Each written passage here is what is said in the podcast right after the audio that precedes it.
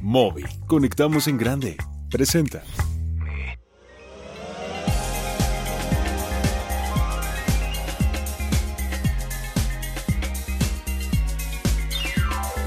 Muy buenos días México, esto es W Radio 96.9. En vivo hasta partir de este momento y hasta la una en punto de la tarde. Qué bueno que están con nosotros. Silencio Rebeca.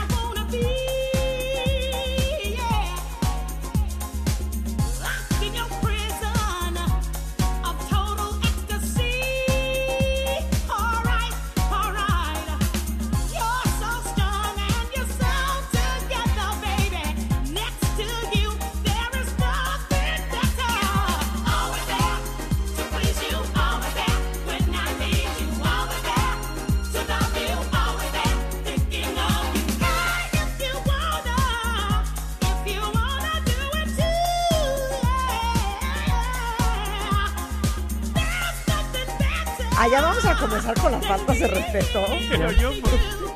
O sea, O sea, Marta ¿cómo llega no con la espada es? desenvainada. No, es que Nadie ¿quién ha hablado y y, nos dice. echa la culpa así. O Pues, sea, ¿quién lo primero que No, no, dices, no. lo primero, Es que espérame, estoy silencio. Digo silencio.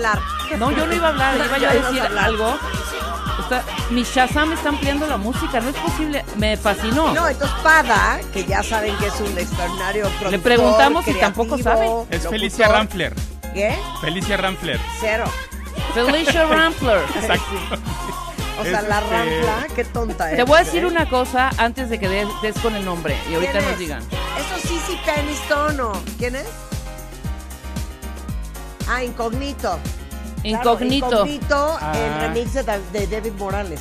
De David- ah, Increíble claro. que no sepas. David ¿verdad? Morales es un Bueno, DJ a- a bastante David famoso, Morales, cuenta a bien. David Morales sí te lo, Sí te lo manejo conozco. bastante. Bueno, sí. vamos a hablar, lo vamos a hablar uno a la vez. Yo voy a hablar. Sí, cierto. Puedes esto, Marta, Ajá. esto Pada y esto productores y esto Luis Miguel, ya que estás flaquito, ya que estás con un nuevo look y todo este rollo. Esto es lo que debes hacer de música. Pon la entrada. Tiene todo el sello Luis Miguelesco y por ahí se puede ir en lugar de estar escuchando lo mismo, lo mismo, lo mismo, lo mismo. Pon nuevamente, suéltala nuevamente, escucha y súbanle, cuentavientes. Venga, tú también, Marta. ¿Lo pueden ponerle desde un inicio? A ver, hombre. Muy buenos días, México. Bienvenidos a Muy buenos días, México. O sea, Ya estamos desde el hoy. inicio la canción. La canción. Es que son bien payasos, de verdad. No se puede hacer radio. Imagínate que voy, ahora di- bien A las cochinos. 10. Vamos a presentar el nuevo disco Luis Miguel, supongamos, ¿no? A ver, di. De baile. Espérense, no la suelten todavía. 96.9 FM. Señores y señoras, por primera vez estreno a nivel mundial el nuevo sencillo Siempre ahí de Luis Miguel en W Radio. A ver. Cero. Espera, Cero. espera, espera. ¿Se te hace pava? No, espera. Ahí va, ahí va, ahí va. Ah, O ok. sea, ¿me permites? No, es que yo te voy a enseñar qué debería estar cantando. No, esto, esto es Luis Miguel. No. Luis Miguel, escucha. Y aquí ya entra Luis Miguel. de, Cero. Cero. ¿Cómo te este baile. quiero? Sí, No. sí, sí, sí. No. ¿Cómo te extraño? Sí, sí, sí, sí. Mi mariachi. No, no, ahí va. Yo te amo. No. Yo te quiero. Ok, yo les voy a decir, según yo, qué debería estar cantando. No, hombre. Miguel. Ok. No es mi tú, no es mi tú. Ok, voy yo. Pon, voy yo. pon.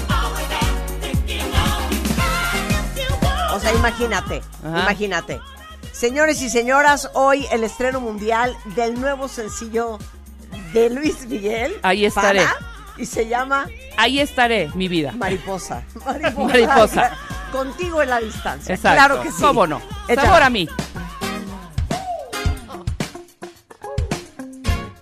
Es que, es que las dos tienen un punto.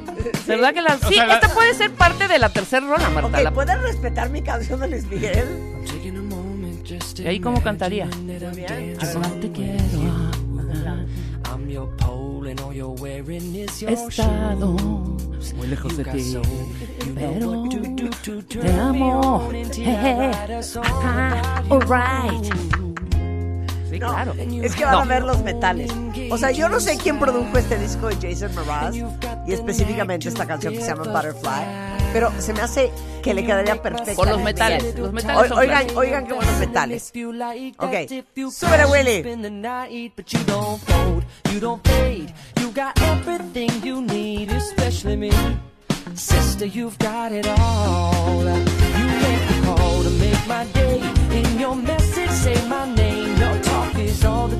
Sister, you've got it all.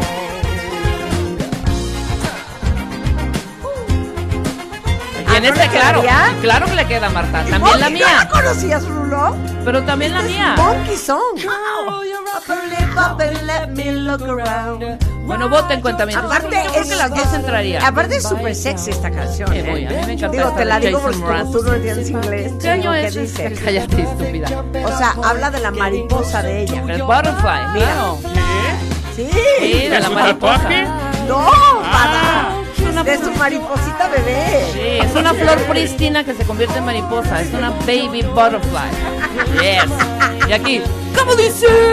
Claro. Claro. But you don't fade. You got everything you need, especially me. Sister, you've got it all. Bueno, ya alguien podría decirle a Luis Miguel que aquí hay una silla esperándolo. Say my name, your talk is all the talk. Sister, you've got it all. You've got it all. Es que quiero que oigan el break. Lo vamos a oír y yo quiero que oigas nuevamente mi introducción antes de decir al primer acorde, ¡Nah! Nada que ver. Espera. Oye, oye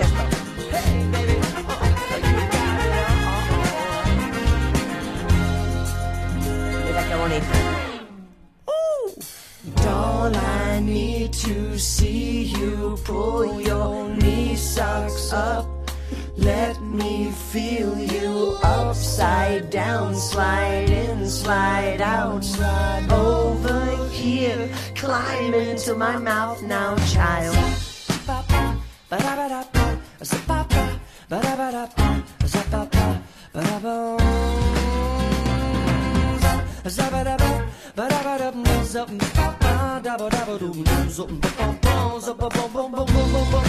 Butterfly, you landed on my mind. Gran canción, ¿estás de acuerdo? Gran. ¿Lo pagas o no lo pagas? Sí, sí, sí, sí. Sí, Sí, lo que Luis Miguel necesita es un productor que le diga, a ver, usted sentado y ahorita cuando le toque le llamo. Exacto, No, sí, o sea, 100%. sí, sí. Ya, que le dé un revamp cañón Exacto. carrera. Ahora Digo, respeta. perdón, pero eso hizo Madonna. Claro, eso hizo Madonna, por O sea, supuesto. Madonna agarraba en su momento a Midwives, ya sabes. también. O sea, Exacto. como gente más Eh, new Rey. school. O sea, no, Para- no quedará, no quedará Luis Miguel una asesoría musical. Sería buenísimo. No que nos contara- Luis Miguel que, que No yo me siente a hablar con él. Exacto, y que, que venga, aquí hay una silla. Ponme nada más para que respetes, nada más la intro, rápido, rápido, rápido, de la otra. Con A ver. ustedes, de la anterior. Ajá. Pero presenta. Con ustedes, el estreno mundial. Es Luis Miguel, en vivo, su nuevo sencillo, mezclado por Bruce Sweden, producido por nada más y nada menos que Bailey y Maurice White. Se llama Always There. ¿Cómo dice? Claro. No, es que me- Luis Miguel no canta así.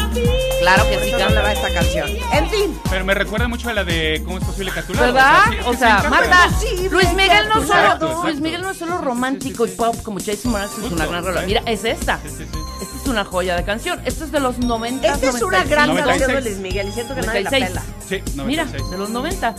Es- Pues en, en la serie recrearon este video Claro. justamente. ¿Cómo que no canta Luis Miguel? Ahí va. ¿Cómo? No, que esta es una gran canción de Luis Miguel que siento que nadie pela.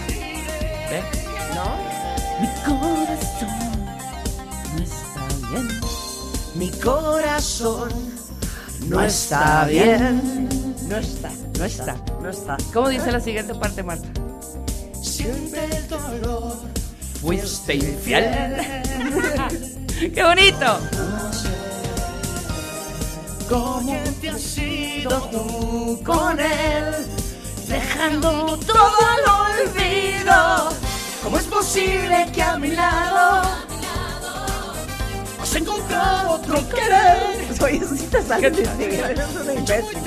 Pero bueno, no habíamos pensado hacer esto No, abriendo el programa. Porque además íbamos a hablar de J-Lo, que tampoco lo vamos a hacer Tampoco hoy. vamos a hablar de J-Lo, vamos a hablar de J-Lo mañana, porque no, tampoco vamos a hablar mañana, porque mañana es la gran final del Cásate con Marta de Baile, la vamos a transmitir desde el foro Total Play en Antara, vía Facebook, vía YouTube, vía Instagram, no se lo pueden perder. Exactamente. En wradio.com.mx y Entonces, martavalles.com live. Entonces vamos a hablar de J-Lo el lunes. Sí. Pero Pada vino porque vamos a hacer una cosa muy divertida. Suéltame una, suéltame una, a que quieras.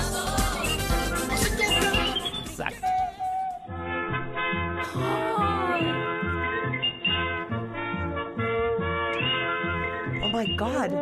¿Cuál sí. es?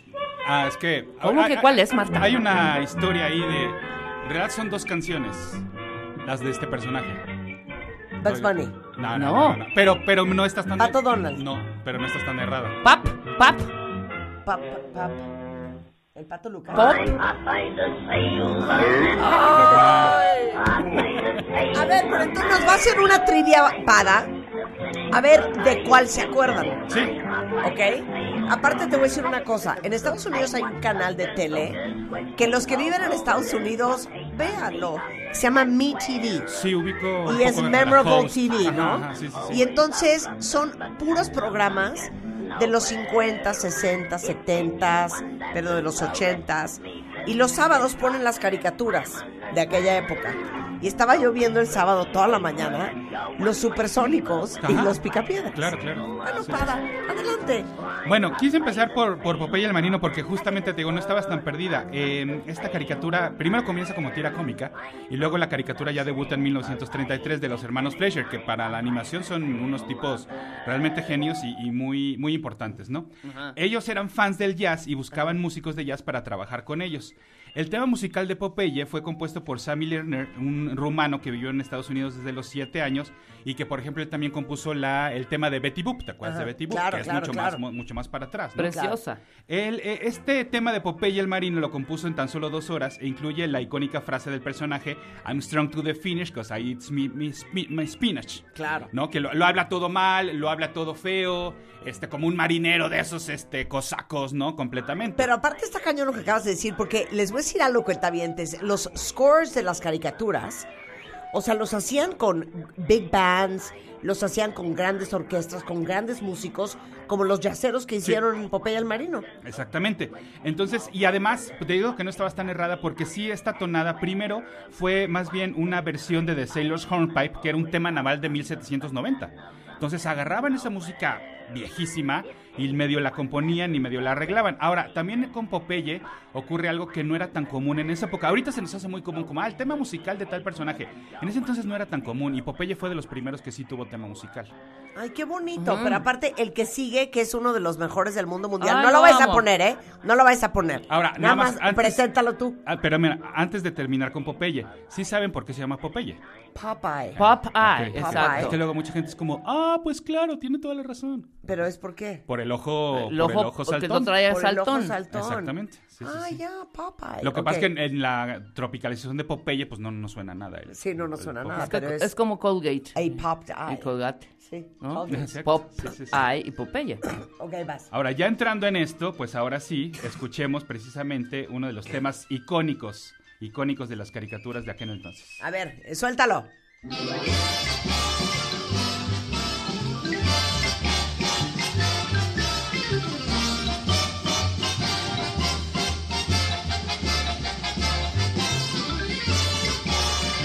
O sea, oigan el Big Bang. Oigan qué joya.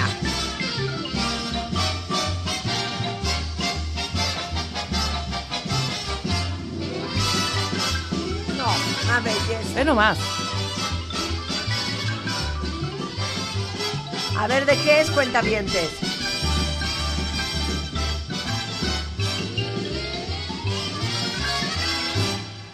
Este es el primer tema de los Picapiedras. Sí. Duró una- un año nada más. La caricatura se lanza en 1960 por Hanna-Barbera y meten este tema musical llamado Rise and Shine. Ajá. Ahí se escucha, el Rise Sí. and Shine. Sin embargo, lo que tú dices hace rato, se parecía mucho al tema de entrada de The Box Bunny Show. Entonces dijeron, "Mm, no, ¿sabes qué? Sí, arréglale porque si no nos vamos a meter en un lío. Y entonces, a partir de ello, es que crean la siguiente versión, la más famosa, la famosa de los Picapiedras. Que es lo máximo. A ver, échala. No. Ahí está. Claro, mujer, a la aquí mujer. está. Oigan qué belleza.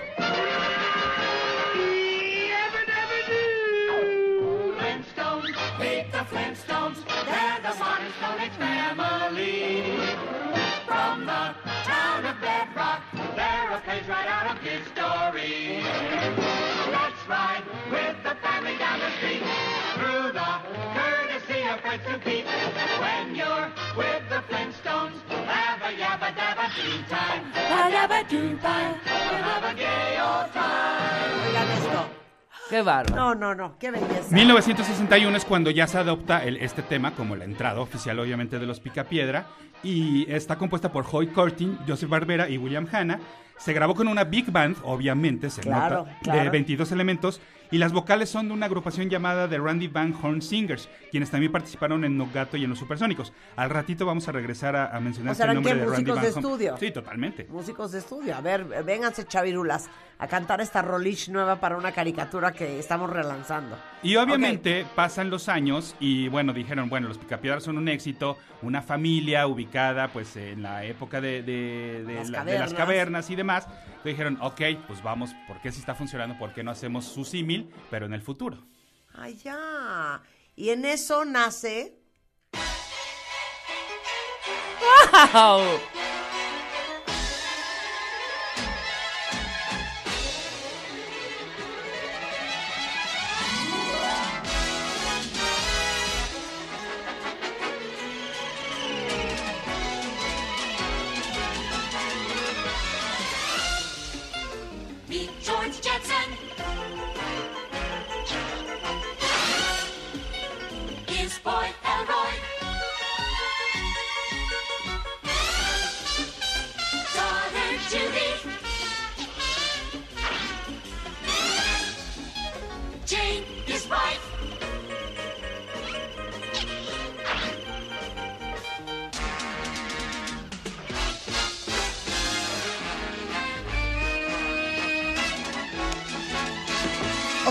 Orquestación. No, es No, una no, no, joya, es una joya, joya. es una belleza, 100%, belleza, belleza, completamente. 1962, eh, nuevamente por Hanna Barbera, nuevamente tema compuesto por Hoyt Curtin, el director musical de, de los estudios de Hanna Barbera, eh, que además se hizo responsable de los Picapiedra, como ya les decía, de Don Gato, de Johnny Quest, de los Superamigos, de los Pitufos, entre cientos más, ¿no? Ahora, yo no recuerdo, pero resulta, este dato me lo encontré. Es tan bella esta canción que en el 86 se convierte en un sencillo musical. Llega a Billboard, pusieron el video en MTV, o sea, es tan linda Ajá, y claro. tan te pone de buenas que dijeron, ¿por qué no lo lanzamos como sencillo musical? No, está ¿Lo increíble. tenemos? Sí, ¿Lo- tenemos lo la tenemos? no, es, es muy parecida, pero lo tenemos, o sea, lo vas a ubicar fácil, pero ¿Cuál es? yo no sé si tú recuerdas haberlo visto en MTV o que lo programaron en WFM. ¿Pero cuál es? O sea, sí tal cual A esta ver. canción, pero más popera, digamos. ¿Quién es? Es igual, es el tema, pero adaptado, te digo, como, en, como en, pa- más para MTV. No sé, como que lo siento un poquito más, no tan orquestal, un Sí. poquito más popero, ¿no? Claro. Amo la de los 60 Un poquito más radiable, por llamarlo de alguna manera. Sí, pero suena Es una prácticamente joya. igual, sí. Es una joya. Oigan, y nada más un dato cultural. Ok. Cuando veíamos esta caricatura, hoy ya existe todo eso que veíamos en la caricatura. ¿Te acuerdas? Las computadoras. Ajá. El episodio del sábado de The Jetsons era que el papá estaba consultándole a la computadora de la oficina. Ajá. Esto en los 60, hija. Claro. Y era una computadora, o sea, del tamaño tres veces un refrigerador. Era una joya que decíamos, Una joya. wow, qué resuelto tienen. Y ya lo tenemos hoy. Mi caricatura favorita. ¿Cuál es la de ustedes? La mía también. La mía, 100%, la que sigue. No voy a decir cuál es. No. A ver, ¿quién de ustedes dice, perfecto ubico de qué caricatura es esta canción? Di todo, pero no digas el nombre. Ok, 1969 es una creación de, de Pay Freeling Enterprises de David H. DePatie y Fritz Freeling. Solo tuvo una temporada. ¿Y cuento la trama? Qué triste. Qué triste. No, no no, la trama. Ok, ok, ok, ok, ok. Solo una temporada. Solo una A temporada. ver, ¿de qué caricatura es esta canción?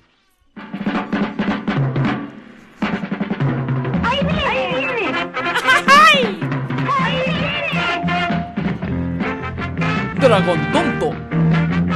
Super la canción.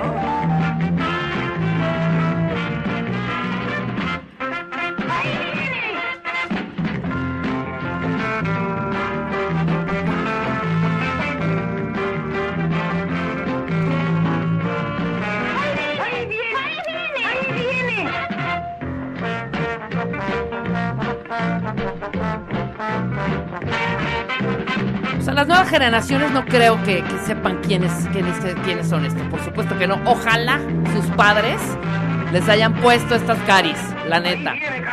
O pónganselas ahorita, cuentavientes. Es- Son unas joyas. Mira, eh, Anairda, Ajá. Betty, Iratze, Miki, todos le atinaron que es cascarrabias.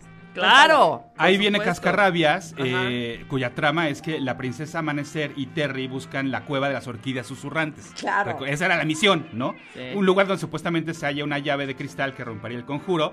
Tenemos ahí seres rarísimos como la mascota Vip que se le caía la nariz. Era una claro. pachecada. la Una verdad es pache- que la- lo mismo que la dragón, Pink Panther. el dragón. Sí, el dragón, dragón. que estornudaba y entonces se enojaba con cascarrabias y, y- y demás, ¿no? Ahora, todos Sí. los capítulos están arriba en YouTube. Son como 15 o, o- Sí, es una o temporada. 12. Ajá. Ok, Pada, la que sigue. Ahora, espérame, espérame, porque aquí quiero hacer una anotación con ahí viene Cascarrabias.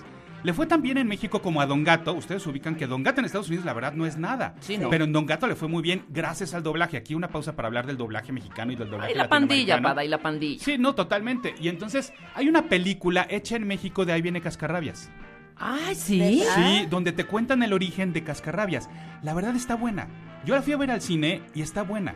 Te de verdad, denle, denle chance. Pada, Vamos a verla. Te prometo chance. que hay que Sí. verla. Pada, te amo. Producción completamente mexicana, como también hay dos películas de Don Gato hechas en México. No, las de Don Gato sí la, me las, las Sí, sí, conozco sí. perfecto. Soy fan de Don Gato. Vean la película de, de, Fíjate de que yo no soy fan de Don Gato. Ay, Don Nunca le Gato. entendí, nunca le agarré, nunca me interesó. Oye, Don Gato. ¿Por qué? Es ok, Es la que, sigue. ok, vámonos con la que sigue. Que tiene que ver mucho con estos estudios y que tiene que ver mucho con este tipo de música. La van a reconocer luego, luego.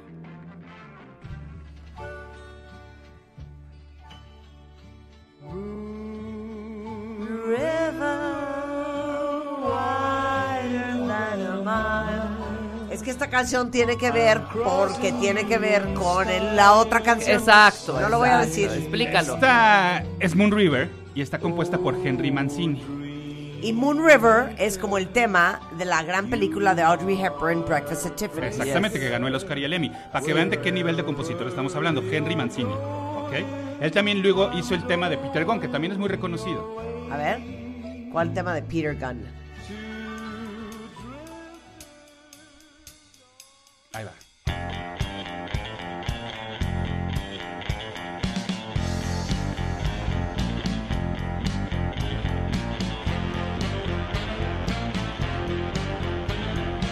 Esta también la hizo Henry Mancini. Henry Mancini. Ok, y luego, En 1963 compone un tema para una película protagonizada por Peter Sellers.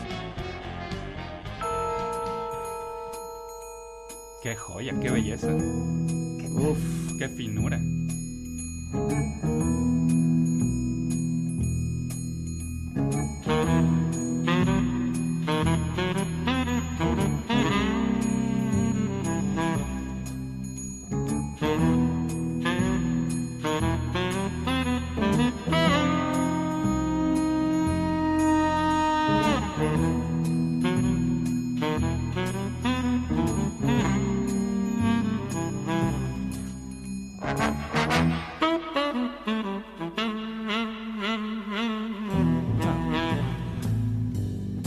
Masterpiece.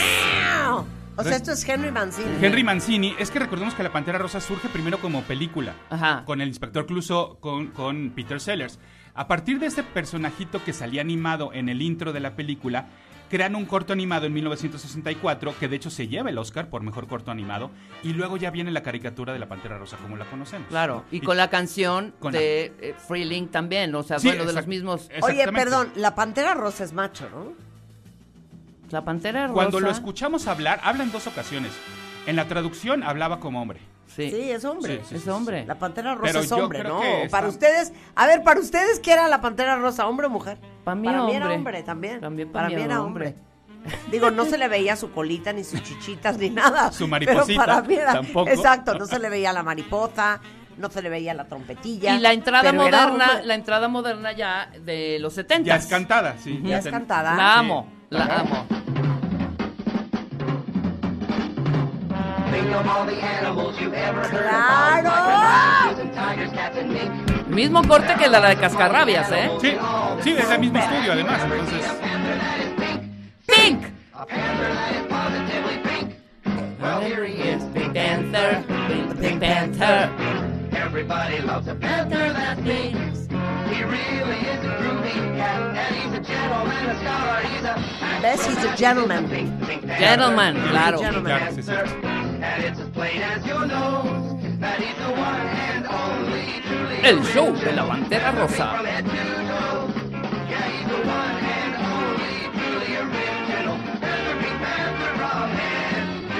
El show de la Pantera Rosa. ¡Qué joya! Oye, ok, ¿quieren llorar? Saquen un Kleenex Con lo siguiente. con lo siguiente y último. Que no le hemos dado el valor A que ver. merece, ¿eh? Sí. A ver, Adelante.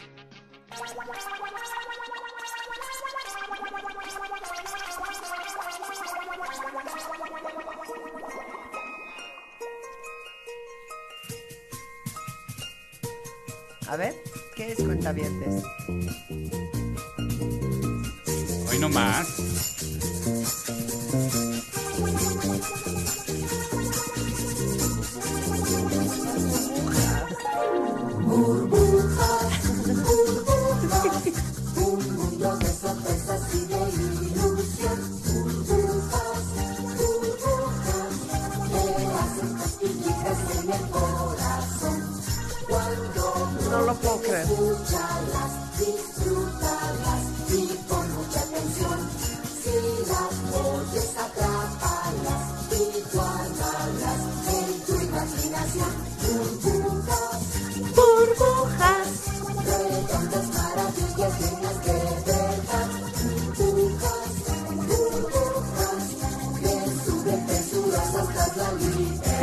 Ya nos tocó grandecillas. Sí, a mí ya me tocó. Ya, grandecilla. Mimoso Ratón ya Sí, era para sí, nuestros sí. sobrinos. En 1979, surge en 1979. El compositor de este tema y de gran parte de la música de Odisea Burbujas es Juan García Esquivel. Considerado el padre del lounge y platicábamos Rebeca que yo fuera del aire que creo que es un personaje que no le damos la importancia necesaria y justa de ser un mexicano considerado el padre del lounge. O sea, sí está pesado eh, lo que hacía Esquivel. Eh, a los 14 años, por ejemplo, ya era pianista de aquí del XW, a los 14 años. Entonces también forma parte de la historia radiofónica de nuestro país. Compuso arreglos para el programa de radio cómico de Panzón Panseco, de aquí también del XW. Experimentó completamente con la música electrónica, como podemos escucharlo. Se fue a Estados Unidos y regresa a hacer la música de burbujas. Y hace rato les mencionaba, por ejemplo, gente como The Randy Van Horn Singers, que trabajaron con Hoyt Curtin en el tema de burbujas. Esquivel también trabajó con ese, con ese grupo. Oye, pero dime una cosa, ¿quién produjo Burbujas? O sea, la eh, caricatura, digo, el programa. se llama Silvia Paz, no, no es Silvia Pasquel, es, es- ahorita te lo digo, se me acaba de ir el nombre. Ajá. Pero sí. ¿Quién ha sido el productor de Aquí lo hacemos, pero hay que Silvio buscarlo. Roche. Silvia Roche. exactamente, Tienes Silvia toda la Roche. razón. Sí, sí, sí. Ay, Silvia Roche. Qué Sí, sí, bonito. Exacto. Y que crea todos estos personajes, sí, un poco a la manera de Jim Henson con los Muppets, con Plaza Sésamo y demás, pero pues completamente creado hacia nuestro público, ¿no? Oigan, es que Pada es un, es un, es un obsesivo compulsivo de la cultura pop y de pues del vortex informativo, ¿no? Más que nada, Del más que nada. informativo. Héctor Pada es creativo, es locutor, tiene 20 años, hemos trabajado juntos en otras estaciones de radio él y yo y me da mucha felicidad que estés regreso en tu casa. En tu casa, Pada. Gracias. En WFM. En Tlalpan 3000. Eh, claro, el Tralpan Termin. En Twitter es arroba ese auto. O sea, no puedo creer tu, tu Twitter. Gracias. ¿Por qué te llamas así? Para que sigas ese auto. Ese auto en Twitter, si lo quieren seguir. El Insta de Pada en Instagram. Así es. ¿Pero de qué tuiteas y de qué posteas? Mira, ¿de Creo que qué? no te te- sigo, te voy a seguir.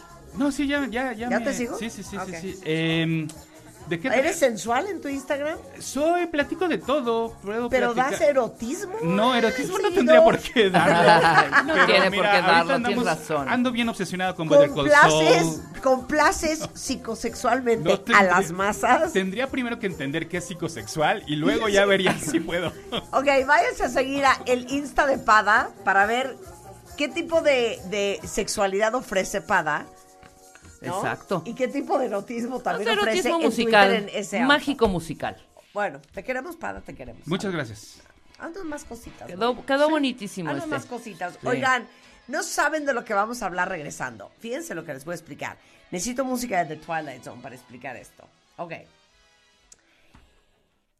Se está armando un museo de las relaciones rotas.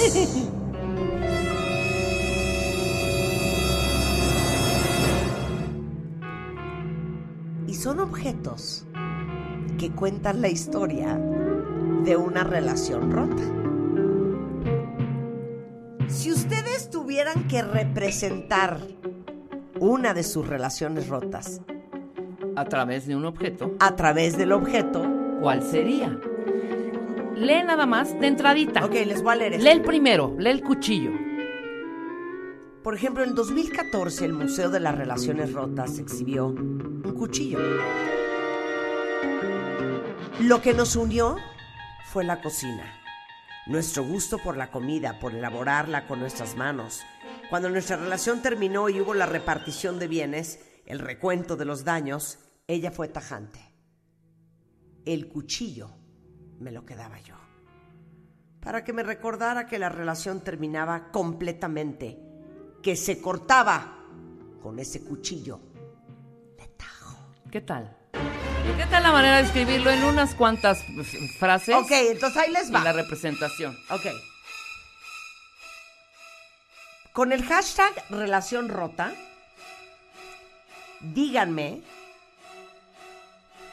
No, o, o qué hashtag te gusta más? Gatito mi objeto. Gatito mi objeto. Gatito Claro, mi objeto. Gatito mi objeto. Ok, pero ya saben que es de una relación rota. Ajá. ¿Cuál sería? Seguramente tienen guardado algo ahí que les recuerda pa' bien o pa' mal. Al fulano. Al fulano Es o que- cualquier momento Ok. o situación, Marta. Yo nomás les voy a contar el preámbulo, pero regresando del corte les digo cuál sería el objeto que yo donaría Claro, para esta y es de exhibición.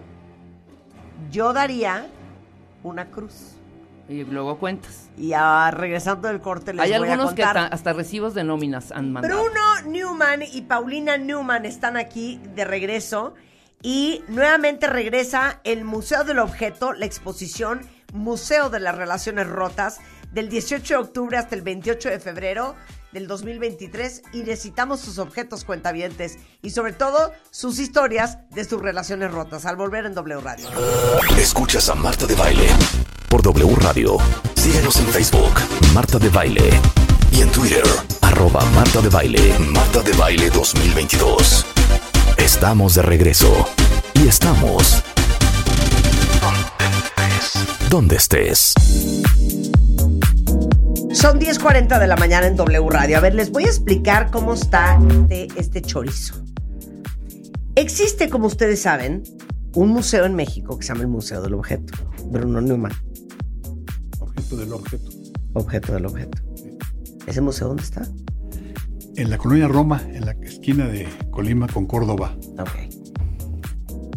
Una vez, el Museo del Objeto del Objeto hizo una exposición que se llamaba, Paulina, el Museo de las Relaciones Rotas. Así es, fue en 2014. que una cosa y que la otra, y nuevamente va a existir esta exposición, que sucede a partir del día 18 de octubre. ¿Es correcto? Todo eso es correcto. Muy bien, es que tenemos Twilight Zone de fondo. ¿Necesitamos la ayuda de los cuentavientes para esta exposición? Totalmente. Muy bien. Cuentavientes. Necesitamos su ayuda. Todos ustedes que han tenido una relación rota, sea porque rompieron con su empresa, los corrieron del trabajo, rompieron con su carrera y se cambiaron a otra, rompieron un matrimonio, Noviazgo, rompieron un corazón, sociedad. fueron disruptivos socialmente. ¿Qué objeto representaría esa gran ruptura en su vida? Esa es la pregunta. Ahora sí, Bruno Newman, Paulina Newman están acá. Bienvenidos a los dos. Muchas Qué gracias. diversión. Cuando me habló Bruno Cuenta Bien, te dije, bueno, es que todos hemos tenido una relación rota. Y todos, si nos ponemos a pensar, es más, yo creo que gran parte de esos objetos son los que agarras, avientas en una caja y mandas al chofer a que se lo lleve al fulano o a la fulana a su casa. Puede ser un CD. Puede ser la temporada completa de Grey's Anatomy de, ¿sabes qué? Se la voy a regresar era de él y no la quiero. ¿Estás de acuerdo? Bueno, A ver. hay un sinnúmero maravilloso de, de- de, objetos y la, que- la variedad no tiene límite. Este, te cuento cómo empezó este, Obvio, esta aventura. obvio, Mira, obvio. Caminaba yo con Patricia, que conoces bien, por las Sí. calles de Zagreb viendo el, el, el- barrio de Nouveau, que nos gusta mucho, principio del siglo pasado. Edificios muy bonitos, antiguos, padrísimos, y de repente veo un letrerito ahí relativamente pequeño que dice Museum of Bro- Broken Relationships. Dijo, qué interesante, vamos a entrar. Entramos y empiezo a ver esto que tú has narrado, objetos que simbolizaban un rompimiento de alguien con alguien. Entonces, como dije, el, el objeto era el central, lo simbólico de aquello, dije, esto tenemos que llevarlo a México. Empezamos a verlo y me convencí, les hablé, hicimos contacto con ellos y eh, tiempo después, eh, después de que ya habían estado en otros tres o cuatro países, vinieron a México porque ellos hacen toda la curaduría. Todos estos objetos van a parar al, al archivo de Zagreb. Eh, te doy un ejemplo rapidísimo un texto que dice, fulanita y fulanito, llevábamos eh, eh, 12 años de relaciones, como todas relaciones con altas y bajas, como que en los últimos meses había habido crisis y aparentemente él estaba más fastidiado que yo. Un día llegó y me dijo, esto ya se acabó, ¿sabes qué? Ahí muere, quiero decirte que ya se acabó. Se saca el celular, su celular y me lo entrega. Dice, ¿para qué? para que no tengas dónde verme y dónde buscarme jamás. Ya se acabó y se va. Ahí está el celular. Ay, no, qué joya de historia. Bueno. Oye, bueno, tienes ahí un par impresionantes, Sí, Paulina. Sí, A ver, sí, cuenta sí. En una. el 2014 nos llegaron varias. em, No, el collar de gato. No lo puedo creer. Bueno, los objetos relacionados a mi abuela ahora son pocos. Algunas joyas, algunos escritos y muchas fotos. Como estos objetos, la existencia de Coco era un vívido recuerdo de ella. Así que cuando el gato siguió los pasos de su antigua ama el 3 de junio de 2013, para nosotros fue una réplica lejana, fuerte y dolorosa de lo vivido unos años antes ante la pérdida de mi abuela. Los extrañamos muchísimo todos los días a los dos. Estamos seguras que donde se encuentren, nos ven, nos cuidan, nos guían y nos protegen. Y nos donaron el collar del gato. No, es que mira, se me pone la piel chinita. Pero a ver, entonces, ustedes cuentavientes, con el hashtag mi objeto, díganos cuál sería el objeto representativo de su relación. En lo que me escriben, y aquí hay varios. Mira, aquí ya están mandando todo el mundo sus objetos Órale. y la explicación. Yo les diría cuál es mi objeto. El objeto que yo les podría dar es una cruz turca de rubíes. Mira, Y esa cruz me la regaló un novio turco que tuve mira nomás, que era musulmán. con cruz. Fue un bonito gesto, Bruno. Porque me estaba diciendo con esa cruz, Pau, a pesar de que yo soy musulmán y tú eres católica, y en teoría, pues esta relación no debiese ser. Yo quiero que tú sepas que yo respeto mi religi- tu religión. Hasta ahí todo muy bien. Qué bonito gesto que me regalase una cruz. Pero la verdad es que yo hubiera querido que en vez de regalarme una cruz, me regalara fidelidad. Me regalara fidelidad. Extraordinaria historia, claro. Así, así es. Así es. Yo tengo una amiga que guardó Sí, sí. el arma Sí. con que desafortunadamente asesinaron a una tía muy querida para ella. Y encontraron el arma y esa arma está ahí. La de ella, pues, que no se pudo defender. Que no se pudo defender. Qué cosa más fuerte. Fuertísimo.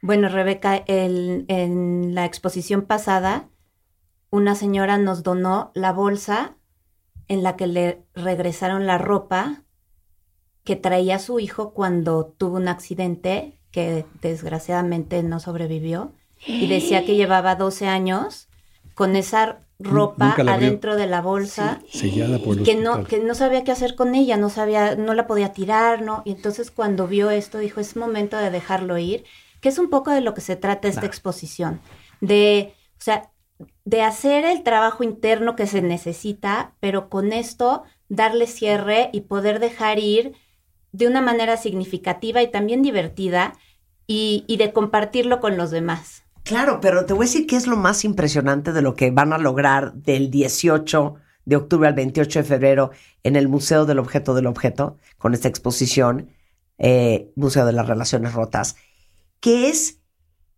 que todos nos vamos a dar cuenta que, como decía mi abuela, no eres el único, no eres el último, que, y que todo el mundo tiene seguramente una historia más de terror que la tuya. Y eso siempre es refrescante, Ayuda. Bruno. Ayuda, siempre Eso, ayuda. No estoy eso solo. siempre ayuda. Ahora, no estoy solo, no estoy solo. decirte otra cosa que nos llamó poderosamente la atención y a los croatas más. Ajá. Habían estado en varios países. Cuando llegaron con nosotros habían venido como de seis o siete países. Ahora ya llevan cuántos? 59, vamos a hacer la 59. ciudad 60. Bueno, Wow. pero cuando llegaron con nosotros teníamos diez veces más que la ciudad que más había tenido de casos. ¿Por qué? Pues porque el mexicano se abre más o es más, eh, ¿qué podría decir? Es más, más rompedor, no creo. Sí. es más No, eh, no, abierto eh, y la verdad es que tuvimos que hacer una selección. ¿Sabes qué? Yo creo que los mexicanos estamos más en contacto con nuestras emociones, Pues puede ser. ¿no? eso. Sí, no tenemos tanto problema a lo mejor con compartirlas. Pues con el llanto, ¿me entiendes? Con, con- con la aceptación, con, con el reconocimiento de lo que fue. Som- y somos muy azotados. Y somos muy sufridos también, Sí, esa es la sí. neta. Sí, o sea, el sí. sufrimiento es parte de nuestra cultura. Sí, nos Sí. acaba de llegar ahora un traje de motociclista hecho pedazos con sangre Sí. y todo lo demás allá. Y este, eh, él tenía una relación de mucho tiempo con, con la niña, le decía su moto. Tuvo un accidente y la niña ya no, ya no va a poder existir cerca de él. Y entonces está tristísimo y de duelo y ahí va el, ahí va el, el vestigio de mi motociclismo. Oye, pues perdón, yo sí quisiera convocar a que el novio al que le regalé una moto la vaya donando al museo del objeto, la devuelva. Claro. El señor que le regalé una moto que la devuelva. Claro, claro, esa es Ese una, y sería sería un una extraordinaria historia, además. o sea, sería una gran historia. Porque además te voy a decir una cosa. Moto regalada a mi Ajá. persona por Marta de baile, tras de que le dije si algún día cortamos, yo te la regresaría y nunca se la regresé. Pero ¿sabes qué? Y además escribe bien bonito. Eso y sí. escribe bien bonito Ajá. ese cuate. sí. Órale, Escribe súper bonito. querido, A ver, tú, ¿cuál sabes, es tu objeto? tú sabes quién eres. Tú, ¿cuál es Yo, tu objeto? un calzón. No, no es cierto. no, un calzón. ¿Les ha llegado un calzón? No, pero no. sí había como un set de brasiers así como muy elegantes que le regaló un, un novio a una chava y que se deshizo Ajá. de No, ellos en no puedo creer. No, A a, ver, mí yo ¿tú? creo que sería una tacita. Una taza. Una tacita. No, no, no, no, no, de verdad te lo cuento. Una tacita, cada vez que, que mi abuela veni- mi abuela vivía en Chiapas, entonces para nosotros era siempre Navidad cuando llegaban mis abuelos aquí a visitarnos, o nosotros íbamos, ¿no? Y esa, y compró un setito de tacitas chiquitas, porque todos los días cuando estaba aquí en México en las vacaciones, nos llevaba a un parque a hacer un picnic. Y esa tacita la guardo, pero no sabes, una para mi hermana y otra para mí. Y me acuerdo que en esa tacita nos ponían nuestros juguitos, hacía los sandwichitos de huevito con frijol y no y era, hace cuenta que estábamos entrando a Disneylandia con mi abuela. Haz de cuenta que era esa sensación. O sea, y sería tu tacita. esa tacita es para mí invaluable de los momentos más felices de mi infancia. Esos momentos cuando íbamos con mi abuela a un parquecito en la Nápoles que estaba a cinco cuadras de mi casa. Padrísimo. Qué joya. Sí. Pero a ver, el hashtag es mi objeto y díganme cuál es el objeto que les recuerde esa ruptura. Claro. Esta no es una ruptura, pero mi, mi abuela Jenny eh, eh, era, era la mujer más elegante que yo conozco. Y entonces su elegancia no le permitía ser tan vulgarmente directa. Entonces, en vez de decirte, me muero de hambre, este, ve al- al- a la cocina por unas galletas de soda, que era como le decía a mi abuela, las galletitas saladitas, te decía, ay, ¿cómo quisiera yo unas galletas de soda. Hasta ahí. hasta ¡Qué ahí bonito! llegaba. Y entonces tú ya le tenías que decir. Ahorita ¿quieres te traigo, traiga, abuelita. Claro, claro. Preciosa. Entonces yo te mandaría unas galletitas premium para el objeto del objeto. Pero por Oye, supuesto que es una relación rota. Significa esta separación, pues, esta pérdida Claro. de chamba con tus hijos, Claro. con tu familia. sí, Cualquier sí. objeto que represente una historia. Oye, aquí dice una chava no, ¿eh? que su objeto sería un pase de abordar. ¡Wow! Cuando regresó de ese lugar a México, creo que estuvo ahí como un año y evidentemente no le fue nada bien, dice que le recuerda a nunca volver ahí y nunca volver a lo mismo. Y sería un pase de abordar. Pues sí, Mira qué necesitamos joya. que nos manden todas esas historias. Mailet, necesitamos esas historias. A ver, ¿cómo se los mandan? Sí, es muy fácil. Lo único que se tiene que hacer es entrar a la página web del modo, que es www.elmodo.mx. Ajá. Y ahí hay un banner donde le haces clic, dice, dona tu objeto aquí. Le haces clic y ahí te lleva. El único que tienes que hacer es llenar un formulario Ajá. donde dice eh, qué objeto es y contar un poco la historia. Les recomiendo, yo sé que es difícil, pero traten de ser lo más breves posibles, porque de repente nos llegan historias de tres cuartillas que es muy difícil exponer en un museo. Entonces, Claro. traten de, de- de hacerlo lo Muy más corto. corto Resumirlo, resumirlo. resumirlo y entonces mándenos su historia. Entonces, de esta manera, llenando este formulario, nosotros ya empezamos a recibir, tenemos hasta el 25 de agosto. Para recibir Para los objetos. recibir lo- Nada más pregunta, pregunta. Ah, para recibir las historias. Y nosotros de ahí, como no podemos exhibir absolutamente todas las historias que nos comparten, de ahí se va a hacer una selección. Ok. Y nosotros a los seleccionados les vamos a mandar un correo pidiéndoles que lleven su objeto al modo. Entonces realmente es muy sencillo, nada más es cosa de que manden su cuestionario lleno con qué es su objeto y la historia que le da contexto y con eso nosotros vamos a hacer esta difícil selección para escoger los que se van a exhibir. Padrísimo. Ahí está, se convoca al señor de la moto, se convoca al señor de la moto. Se nos dice que lo vieron dando un rol por reforma. Nada más una pregunta. O sea, por ejemplo, si yo mandase mi historia de la cruz y me escogieses y tú exhibieses la cruz, ¿la cruz me la vas a regresar o te la vas a quedar? Ninguno de los objetos se regresa. Ay, Pues no, es- hija, forman parte, no, calzón. Marta, ese es el Entonces te voy a mandar chiste. un calzón. Es que es, Ese el es el chiste. chiste. Y se queda ahí para siempre. se van todos los objetos que se exhiban Claro. en el modo, acabando la exposición se empacan y se van a Croacia y pasan a ser parte del museo permanente que está en Croacia. Pero no solo eso, varios de ellos van a viajar por el mundo, porque así como está llegando esta exposición ahorita a México, Es ha estado en Taiwán, en Georgia, en Singapur, en Japón, en Tokio, en. Londres, en Río de Janeiro, y va a seguir viajando. Entonces se va enriqueciendo esta exposición con objetos de todos los países. Entonces aquí en México vamos a tener los que donen todos los mexicanos acompañados por muchos objetos que vienen de otros países. Ay, entonces no, te das cuenta que en todo el mundo pasan historias muy similares, Claro, como decías Claro, tú. claro. Sí, Marta, qué Que no pregunta. ¿Me van a regresar únicos mi cruz? ¿Qué Que es no eso? somos los últimos. Imagínate a Miguel Ángel diciendo, a ver, Capilla Sixtina, ¿me pueden regresar mi obra? No, güey, obvio no. Obvio no.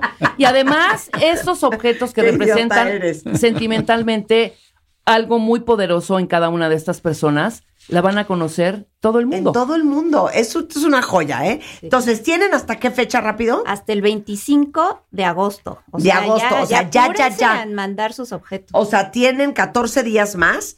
Eh, toda la información en www.elmodo.mx, O en nuestras redes sociales, todas son arroba museo modo. Museo Modo. Bueno, Pau, Bruno, qué felicidad, qué alegría, Padre, qué ¿no? diversión. Sí, Está, increíble y espectacular. Gracias por venir. Bueno, ya saben cómo hacerle para soltar. Miren, querían cerrar un círculo. Ya vieron, no le tienen que hablar al fulano a tener una última conversación. Pueden perfectamente deshacerse de eso para cerrar el círculo, mandando su historia eh, al Museo del Objeto del Objeto. Y en una de esas es parte de la exhibición itinerante de las relaciones rotas a nivel mundial. Gracias, Paulina. Gracias, Bruno. Gracias Marta, aquí. gracias Rebeca. Hombre. Muchas Por gracias. tu simpatía, Rebeca, más que nada, porque no aportaste nada. Hacemos una pausa y regresamos. No se vayan. ¿Todavía no tienes ID de cuenta viente? No. No, yet, yet, yet. Consíguelo en martadebaile.com. Martadebaile.com. Y sé parte de nuestra comunidad de cuentavientes. Marta de Baile 2022. Estamos de regreso. Y estamos donde estés. Estamos de regreso en W Radio, son las 11.09 de la mañana y una de las cosas más divertidas que sucede todos los años, de lo cual me fascina hablar, Divertido. porque me encanta el vortex de averiguar sobre cómo le hicieron los demás. Es más, ¿sabes qué, Raúl Ferráez? Tengo una sección nueva en el programa que se llama ¿Cómo llegaron ahí? ¿Cómo llegaron ahí? Ajá, entonces entrevisto desde el CEO de Uber a nivel mundial hasta la directora de PepsiCo para México y Latam Está súper cool eso. para que nos cuenten cómo llegaron ahí, porque gran parte de la audiencia de este programa, gran parte de ustedes cuentavientes, de entrada nos escuchan mientras que están trabajando, con un ojo al gato y otro al garabato. Pero la, la gran mayoría son profesionistas, son empresarios, son emprendedores, y siempre yo creo que es muy enriquecedor saber cómo le hizo alguien más Claro. para llegar a donde llegó. Porque al final, pues todos queremos ser mejores profesionales. Bueno, pues ahí tienes 300. Claro, entonces, eh, Raúl incluyendo la tuya, incluyendo la es, tuya. claro, eh, presidente ejecutivo eh, de las revistas Líderes Mexicanos, Latino Leaders, Petróleo y Energía, así como de la agencia de contenidos FCO Group y del medio de comunicación Digital, eh, digital eh, digital, Elliot Media. Este, y eh, ellos editan todos los años esta edición especial, que es casi casi un almanaque, con los 300 líderes mexicanos, son las 300 personas más influyentes del país. 22 años, Marta. 22 años, no lo haciendo puedo la creer. lista. Han pasado más de 1500 líderes por en estos 22 años. Algunos han salido. Espero que tú no salgas pronto. Yo salgo en esta. Claro que sales. ¿Aparezco? A ver. Sí, sí, sí. A ver, Eh, ¿Estás, Marta? ¿Dónde estoy? A ver, y voy a Y- leerlo. ¿Hiciste y- algo en particular aquí, Marta, para que modificaran editorialmente Sí, y en no, es que- redacción? Es que, traemos un rifirrafi, líderes mexicanos y yo, desde hace un rato. Porque hubo un momento en donde éramos solamente como 23 mujeres de 300, Sí. ¿no? Ahora hay 54. Ahora hay 54 El mujeres. 18% de la lista son mujeres. Me da Nunca- mucho orgullo que esté yo. Nunca había habido tantas mujeres. Eso es increíble. Nos Eso es da increíble. muchísimo gusto. Pero. ¿En qué rubro la pusieron para ver el índice? Es que no, no, no Marta es una líder de opinión. Una este, líder de opinión. sin Aquí estás, dudas. estás en la página, Marta. O sea, hay que acordarnos digo. que eh, la lista es una lista de, influye- de influyentes, de hombres, de mujeres que con su trabajo impactan la vida de muy probablemente millones de seres humanos. Marta de Baile Alanis, página 290. En este momento vamos Ok, a la va a dar lectura, Rebeca. Sí, nada más Va a dar ver. lectura y ahorita les digo el rifirrafi que traigo con ellos. 290. Aquí Ok. estás. Ajá. Espérame un segundo. Ya, ya me encontré. Yo también. Aquí, y, y versa así. Y versa así, vamos ver, a, leer. A ver, a ver. Bueno, están tus datos generales. lo- ¿Quieres todo o más bien la empresaria y emprendedora? Ahí Fecha mejor, ¿no? Sí. Dice, hijo mano, podrían haber puesto una letra más, gra- más grande. Dice, para gente empresaria, emprendedora y una de las locutoras y conductoras más importantes del país. Comenzó su carrera como conductora de programas de radio de música anglo en estaciones como Stereo 100, Alfa Radio 91.3 y WFM 96.9.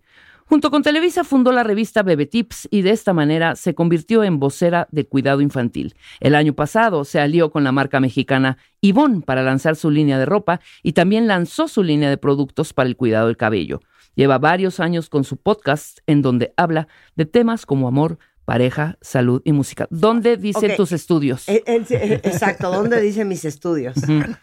Lanza su línea de ropa, viene todo un Aquí está lo de, lo de martabaile.com. pelo, esto que el otro, lanza el su línea de ropa, muy bien, también la lanza- compañía es Media Marketing, President and. Founder de Media Founder. Marketing Knowledge Group. Ah, aquí está, mira, aquí dice formación. Formación. Y está ¿qué en dice? blanco, Marta. Formación dos puntos. Pues es que siempre nos criticaba de que carrera trunca y no sé qué, entonces dijimos mejor ya no pongamos. No, no es nada. cierto. Dice formación diseño gráfico. Pero te digo una cosa. Lo que pasa es que la primera vez que salí en la revista de los 300 líderes, reíamos a mares, eh, Raúl y yo, porque yo veía a las otras 23 mujeres y decía, ya sabes, Master. Harvard graduate, no sé cuánto, class of 86. Por ejemplo, esta. esta MBA at Wharton School of Economics at no, voy a, déjame leer la de Alfredo del Mazo, que está Ajá, bajito de Alfredo ti. Mazo, a ver. Dice, formación, licenciatura en Administración de Empresas por el ITAM, posgrado en Administración y Finanzas por la Universidad de Harvard. Por ejemplo. ¿Ya ves? Eh, Exacto. Y en el mío decía carrera trunca.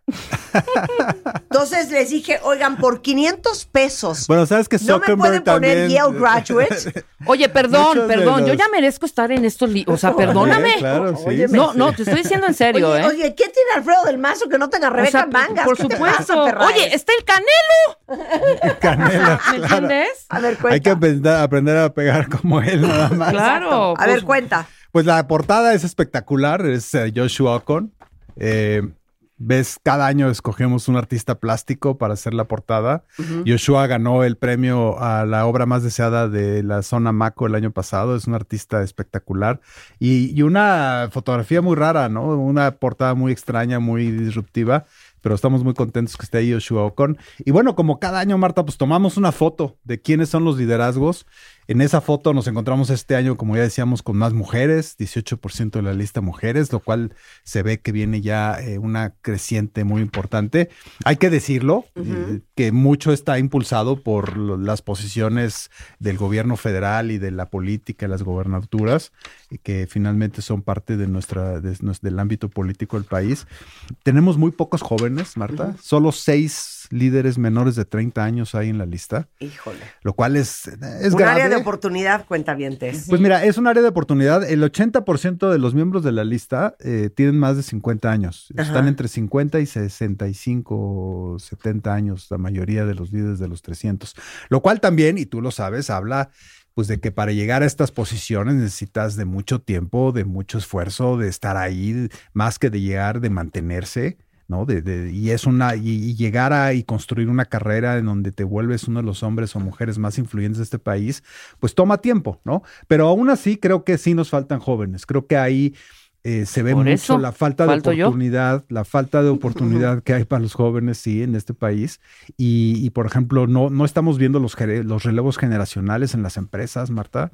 Muy pocos, o sea, se- la- la- de hecho, la, el- el- el- la- la edad promedio de la lista la, la suben muchísimo los empresarios y eso también es preocupante. O sea, no estamos viendo estos jóvenes empresarios llegar eh, con Pero está muy cañón lo que acabas de decir. Eso denota la falta de oportunidad. Hay una falta de y la oportunidad. falta de, de- de- de- como de eh, como Impulso. de formación y de cultura emprendedora en México, caray. Porque Sí. para hacer empresa en México, yo creo que es uno de los países más complicados. Y no solo es en la empresa, Marta, es en, por ejemplo, en el deporte. Este, Claro. acuérdate los resultados de los, del deporte hace un año en las Olimpiadas, ¿no? Eh, en la ciencia, en la cultura. Creo que sí hay una falta ahí de impulso a, a muchas áreas de este país para generar liderazgos, porque oportunidades las hay y talento, la lista demuestra que hay muchísimo en este país. Claro, 100%. Absolutamente. Oye, ahora, todo el mundo quiere saber, y a mí me fascina ver esta revista y puedo pasar horas leyendo de cada uno de estos per- 300 personajes, porque es justamente entender de dónde vinieron, cómo llegaron ahí. Claro. Y saben que es sobre todo, cuentavientes, porque al final, si yo les preguntara a cualquiera de ustedes que está escuchando este programa, oigan, ¿ustedes quieren ser exitosos? Todo el mundo contestaría que sí. Claro. Nada más que hay una, una cierta angustia, sobre todo cuando eres mucho más joven, de, hijo, ¿y si no la armo en la vida? Híjole, ¿y si me dan los 35 y sigo como estoy hoy? Y cuando ves estas historias, te das cuenta que en la mayoría de los casos, y lo acabas de decir tú, toma muchos años Toma muchos años. muchos años convertirte en el profesional que quieres ser. Toma mucha chamba ser la persona que soñaste ser. Y hay casos extraordinarios que suceden muy rápido, ¿no? Y lo vemos con la gente que funda Google o Uber o con Steve Jobs, pero hasta Steve Jobs y Apple tomó muchos años convertirse en la compañía que soy Claro. pero que toma muchos años y eso también creo que da un poco de paz. Depresivo es cuando ves que el cuate es una pistola y tiene 17 años menos que tú. Claro. ¿No? Bueno, en la, lista de los 300 Marta hay de todo. O sea, obviamente hay gente joven que pues, son mucho enfocados en las áreas del deporte, ¿no? O del entretenimiento, que es cuando más rápido destacas, ¿no? En el tema de, del espectáculo y ese tipo de cosas. Eh, La, parte empresarial sí, obviamente, te lleva muchos años más. La parte política también, la parte, la parte cultural, ¿no? Por ejemplo, llegar a ser un gran escritor, un gran pintor, un gran artista plástico, te lleva también muchos años. Pero sin lugar a dudas son 300 historias que inspiran de en todo, porque tenemos de todo, desde líderes de la ciencia, la cultura, el entretenimiento, dueños de medios, líderes de opinión. Y, y al final es un reconocimiento, sí, pero también todos estos líderes tienen una gran responsabilidad y eso no hay que olvidarlo. Muchas veces, como dices tú, eh, eh, está en el sueño, en este inconsciente colectivo de quiero ser exitoso, pero muchas veces hay que preguntarnos si estamos dispuestos a pagar el precio de lo que significa ser exitoso también, ¿no?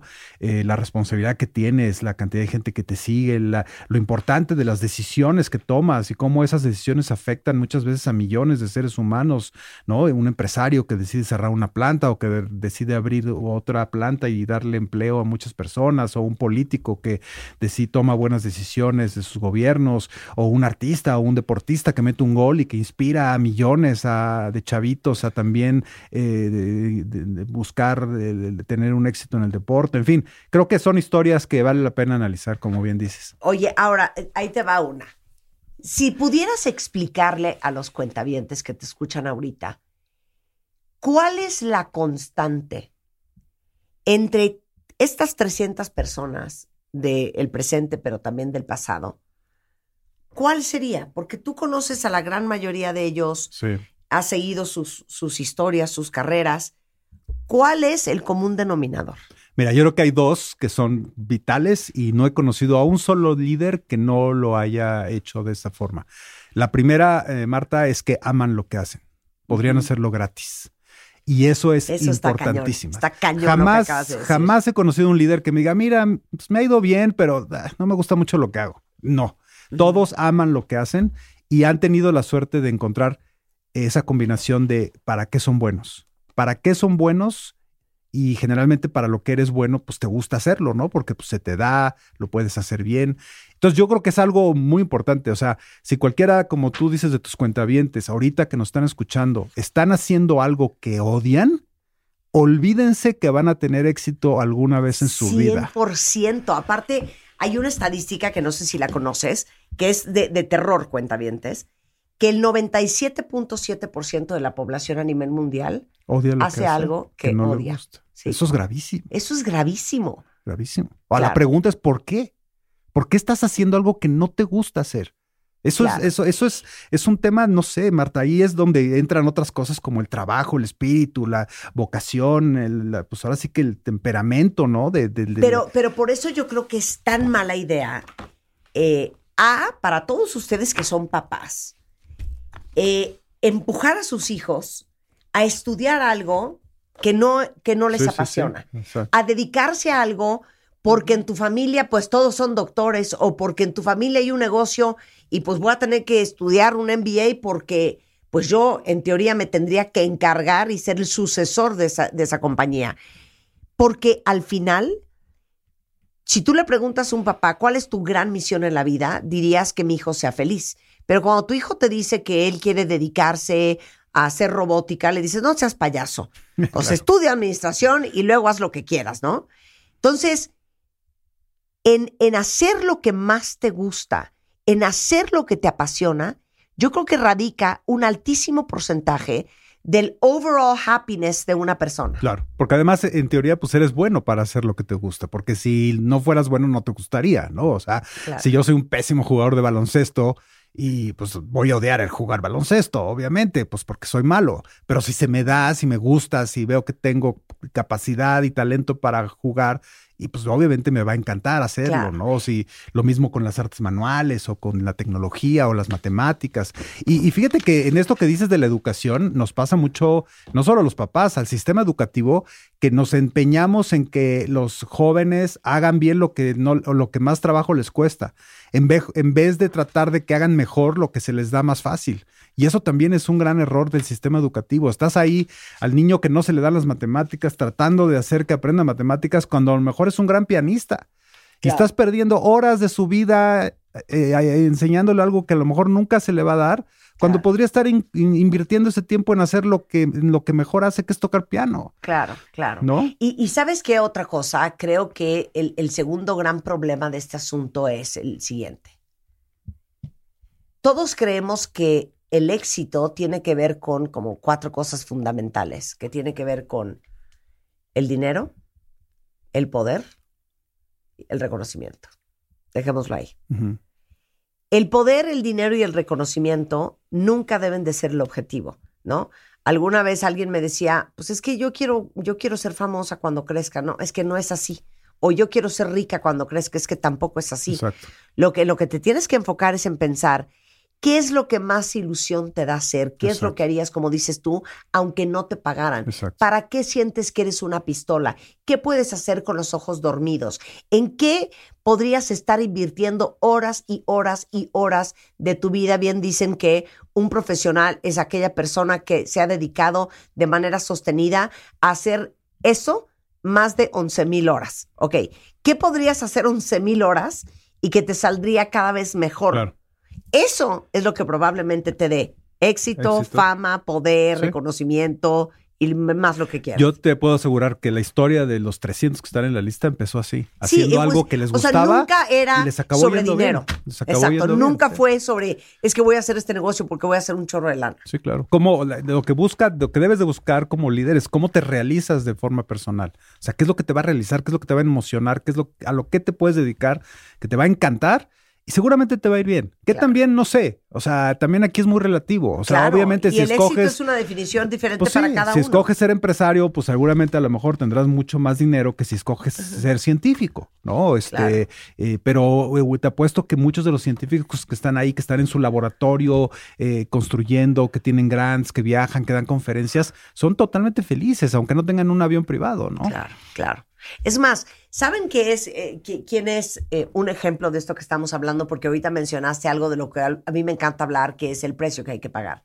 Eh, que mucha gente quiere el resultado, pero poca gente está dispuesta a pasar el proceso. Claro. Y normalmente cuando vemos una revista como esta o cuando vemos una entrevista de alguien o cuando vemos el éxito y los triunfos de una persona pública, vemos el resultado. Pero no vimos las horas de chamba, claro. no vimos los desvelos, no vimos las lágrimas, no vimos la sangre, no vimos eh, la angustia, no vimos la, la frustración, no vimos las levantadas de las caídas. Eso no lo vimos. Por eso es tan importante. A mí me encanta ese concepto de los fuck up nights Sí. cuando gente muy importante cuenta pues, cuál ha sido la ¿no? regada más, más, más cañona. Pero ¿por qué? Porque se vale no querer. Pero lo que no se vale es querer y no estar dispuesto a hacer lo que se tiene que hacer Exacto. para obtener lo que poca gente obtiene. Entonces, creo que esa también es una constante. Estas 300 personas que están aquí, te puedo apostar que el 99.9% ha pagado un precio altísimo para convertirse en quienes son y para hacer Sí. los sueños que han logrado. Y mira, y ahorita que decías tú de este porcentaje de personas que no les gusta lo que hacen, te apuesto que la mayoría de ellas están ahí por, por, por una zona de confort, ¿no? Porque están en su zona de confort, tal vez no les gusta lo que hacen, pero no tienen que hacer mucho más esfuerzos. Claro. O sea, o no, por miedo. o por miedo. Entonces, como tú dices, no tienen que pagar un precio. O sea, eh, Sí. o sea, les sale barato hacer lo que no les gusta. Claro, entonces les digo una cosa, yo siempre amo ese dicho que dice, si quieres tener lo que pocos tienen, tienes que estar dispuesto a hacer lo que pocos Sí. harían. Y la verdad es que cuando push comes to shove y te das cuenta de las horas que le tienes que meter, del esfuerzo que tienes que hacer, de los sacrificios que vas a hacer para lograr lo que quieres, ahí es donde mucha gente se baja del barco. Y yo creo que parte de la razón por la cual estas 300 personas están en esta lista es porque a pesar de haberlo querido hacer seguramente muchas veces, nunca han tirado la toalla, Exacto. ¿No?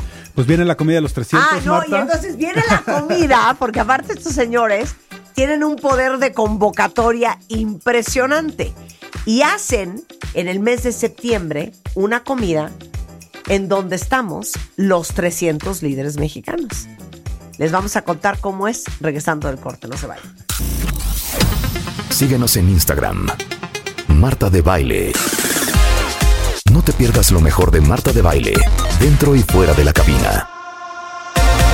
Marta de Baile 2022. Estamos de regreso.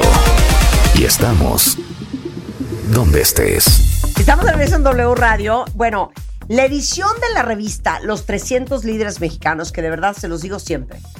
Eh, y siempre estoy feliz de invitar a, Raúl, que es eh, presidente ejecutivo de, de las revistas de líderes mexicanos, porque a mí me parece súper inspirador conocer la vida de otros líderes en México, cómo le hicieron, cómo llegaron ahí, de dónde vienen y cómo han construido lo que han hecho, cómo han construido sus imperios y cómo se han construido en la persona y el profesional Claro. que son.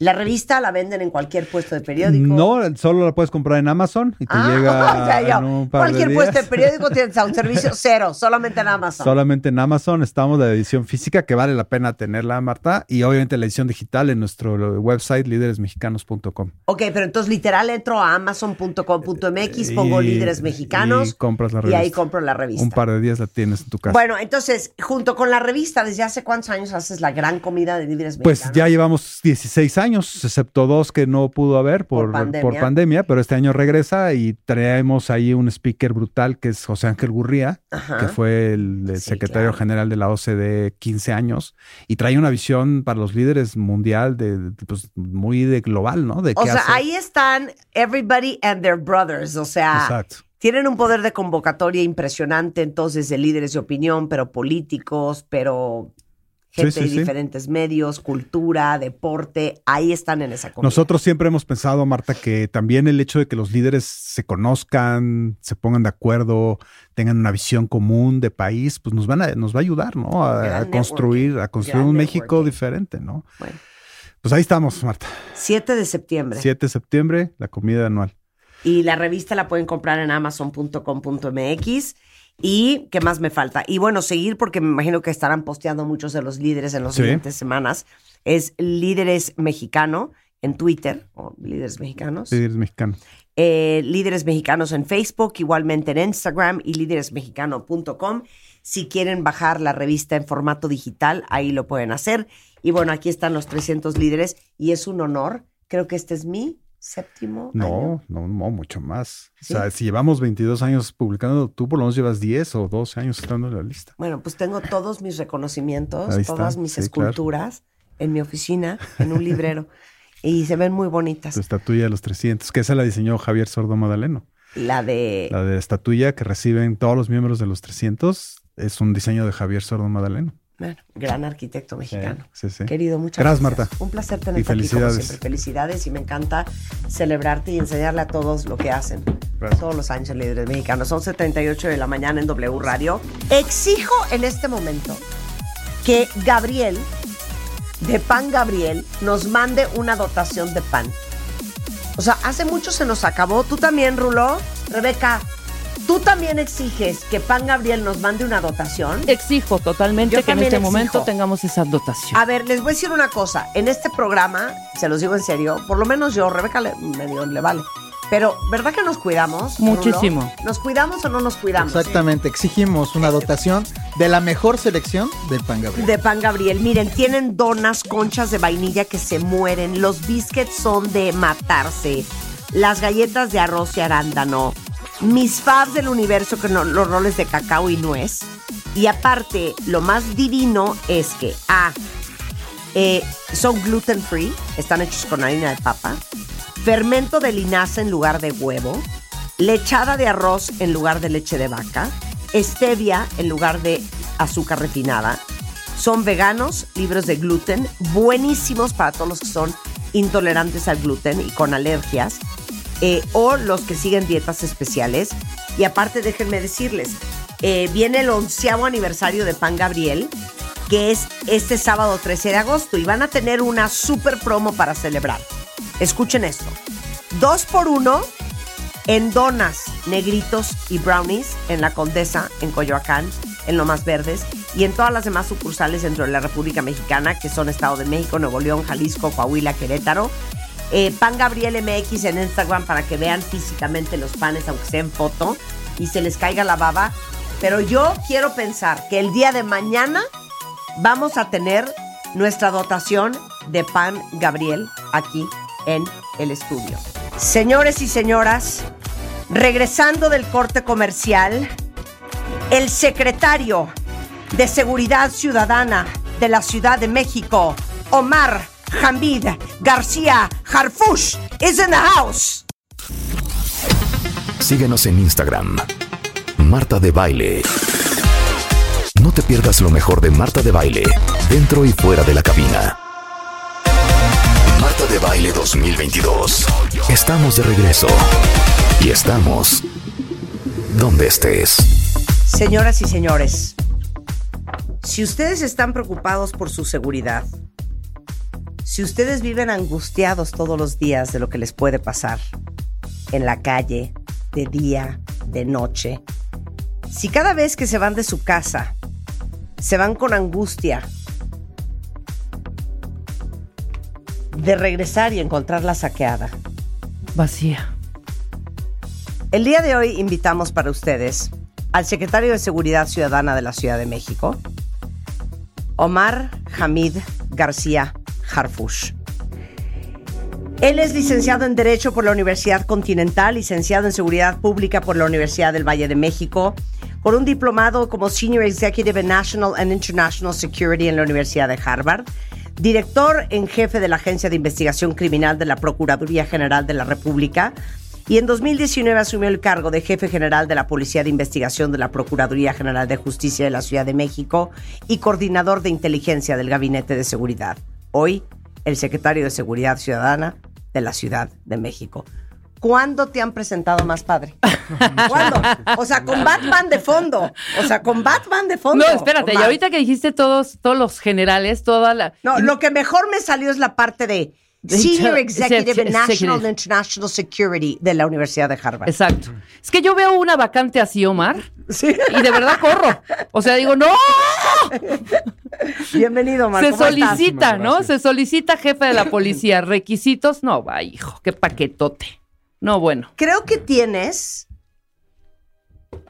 la peor chamba del país. Sin duda alguna. Pero aparte, tu abuelo se dedicaba un poco a lo mismo, tu papá se dedicaba un poco a lo mismo. Entonces, ¿en qué momento a tu madre le quisiste sacar el Jesús en la boca diciéndole, ¿sabes qué, mamá? Yo me voy a dedicar a Yo lo también. mismo"? A ver, Yo creo que es ya, El- no te chives. No, Estás no, no. agarrados en las manos, ya. No. Seriedad. Que Omar, por favor. de verdad el mejor trabajo que alguien puede tener. El mejor. Yo desde, todos los jóvenes creo que en algún momento, cuando tienes, Sí, quieres ser policía. Veintitantos. Y aeromosa. sí, quieres, pero también tienes un momento de confusión donde no sabes a qué te vas a dedicar. Y cuando yo entré a la Policía Federal, en ese entonces, desde el primer momento supe que ahí era mi lugar. Entonces, hoy que tengo el honor de ser jefe de, de la Policía de la Ciudad de México, pues creo que es el mejor trabajo del mundo. ¿Por qué?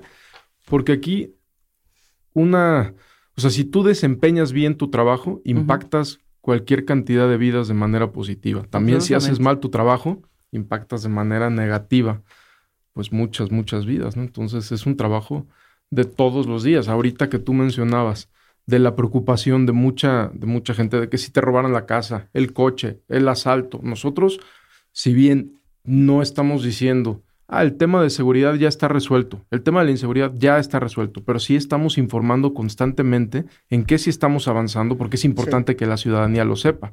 El informar avances y en qué vamos bien y qué es una estrategia adecuada no quiere decir de ninguna manera que ya resolvimos el problema, que todo está bien en la ciudad. Al contrario, siempre desde mi jefa, la doctora Claudia Sheinbaum, tu servidor, todo el equipo hemos reconocido qué es lo que falta por hacer, en qué, eh, qué delitos todavía faltan por abatir, etcétera.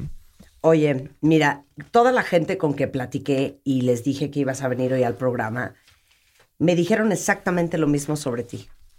Me dijeron, es un cuate súper honesto. Entonces yo te pido que en esta conversación, que como tú sabes, este no es un programa necesariamente ni político ni nada, nuestro único y genuino interés es darles herramientas a las personas allá afuera para que vivan con más paz, con más tranquilidad y en este caso específico, híjole, una esperanza de vivir en una ciudad más segura. Tu territorio es la Ciudad de México y todas las alcaldías. Entonces, voy a empezar pidiéndote una radiografía de tu puesto. ¿A qué te dedicas tú? ¿Y cuáles son los grandes problemas que hay hoy en la Ciudad de México en cuanto a seguridad? La Secretaría de Seguridad Ciudadana principalmente es un cuerpo que se dedica a prevenir el delito. Pero esto, nada más si quisiera aclarar algo importante. Antes, la policía de la Ciudad de México solo era prevención. No podían investigar. La policía de la Ciudad de México no tenía facultades de investigación. Hoy las tenemos. ¿Por qué hago esta aclaración? Por la pregunta que tú haces. Ahora la policía de la Sí, Ciudad sí, de. México no solo se dedica a prevenir y a detener a los delincuentes en flagrancia, que era lo que hizo la policía de la Ciudad de México desde 1860 y algo. Hasta Sí, hasta, Hasta- do- marzo del 2020, que entró en vigor la nueva ley, que nos, que nos da la facultad para poder investigar. A ver, pero explícale eso a la gente, eso es Sí. muy interesante. O sea, Sí, literal, eh, agarraban a alguien en un crimen y lo llevaban al ministerio y tan tan se acabó su chamba. Imagínate con, con los niveles de inseguridad o los delitos que ha habido, delitos que a todo mundo han asustado, inquietado, indignado. La policía de la Ciudad de México solo podía hacer detenciones en flagrancia. Es decir, si a ti te robaban tu coche o tu casa, si la policía no detenía a los delincuentes en las próximas horas o en el momento con un delito, ya no era trabajo de la policía. Claro. ¿Cuántas veces oímos que alguien le dijo a la policía, este, oiga, necesito esto, no es mi trabajo?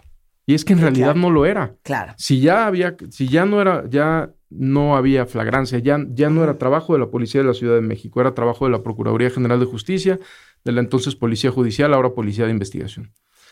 Cuando nosotros nos integramos con la jefa de gobierno, ella tuvo, ella envía una iniciativa, bueno, por medio de la Secretaría, obviamente, al con- este, enviamos una iniciativa al Congreso donde solicitábamos la facultad de investigar. ¿Para qué? Para que la gente que nos escucha lo entienda de manera muy sencilla, justo para poder actuar, aunque no sea un delito en flagrancia. Si le robaron una la casa a una persona antes, lo digo muy breve, le hablaban a la policía, llegaban 20 policías o 30 y podían, obtenían ciertos datos. Esa información, en el mejor de los casos, se pasaba a la Procuraduría con un reporte y, en- y en el mejor de los casos se quedaba con eh, que era información so- solo de inteligencia para consumo interno de la Secretaría, de la policía. Imagínate. Cuando la persona hablaba y decía a la policía, al que lo había atendido, oiga esto, no, ya no es mi trabajo, su caso ya está en la Procuraduría. Hoy, nosotros lo que estamos convirtiendo es esa inteligencia que siempre ha habido en las policías y aquí en la Policía de la Ciudad de México, es traducirlo no solo en inteligencia para consumo interno y para realizar políticas de seguridad, prevención, etcétera, sino para convertir esa inteligencia en actos de investigación que se integren debidamente a una carpeta de investigación que, y que sean útiles para el Ministerio Público y para el juez. Esa es la gran diferencia. Ya. Apostarle a los homicidios, de- apostarle a que la policía va a estar justo en el momento que vayan eh, a un homicidio doloso por rivalidad delincuencial, que el sicario vaya a matar a la persona y que esté ahí a la policía para detener en flagrancia, pues sí pasa, pero es muy poco.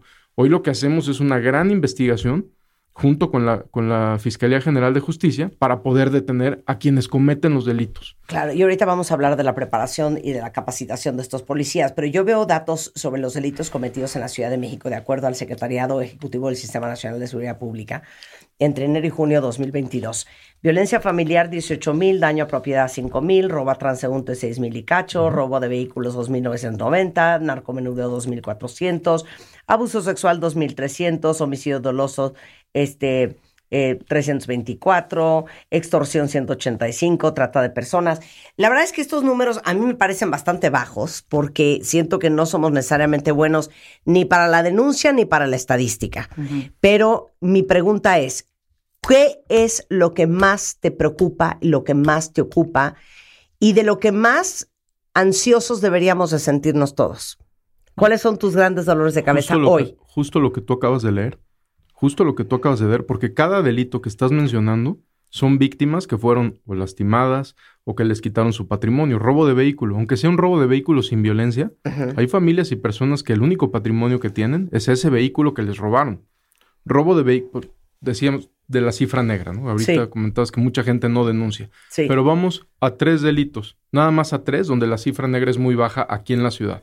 Homicidio doloso, es, práctica- es prácticamente nula la cifra negra aquí en la ciudad. Homicidio doloso, 2018, si lo comparamos del 2018 al 2022, solo la Ciudad de México lo hemos disminuido en más de 50%. Esos datos son totalmente medibles. más de 50% del 2018 a la fecha. Robo de vehículo con y sin violencia han disminuido más de 55%.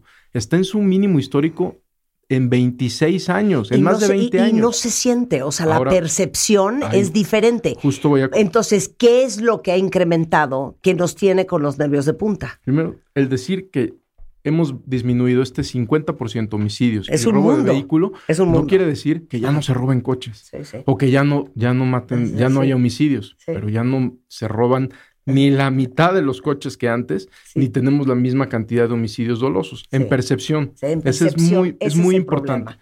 Salió la última encuesta del INEGI, que es obviamente totalmente autónomo, registra una disminución de 20 puntos en la percepción de inseguridad.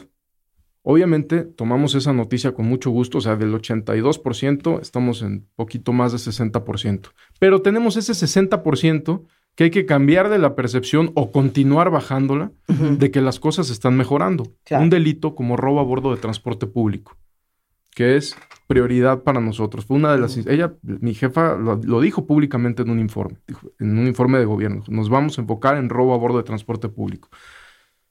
Son asaltos violentos, históricamente, donde pierden un patrimonio las personas que van a trabajar, hablando de percepción. Sí. Si nosotros decimos que ha disminuido más de también, más de 60%, el, el- el operativo de pasajeros seguro es un operativo que tenemos permanente, es uno que está de lunes a domingo, es donde más atención ponemos.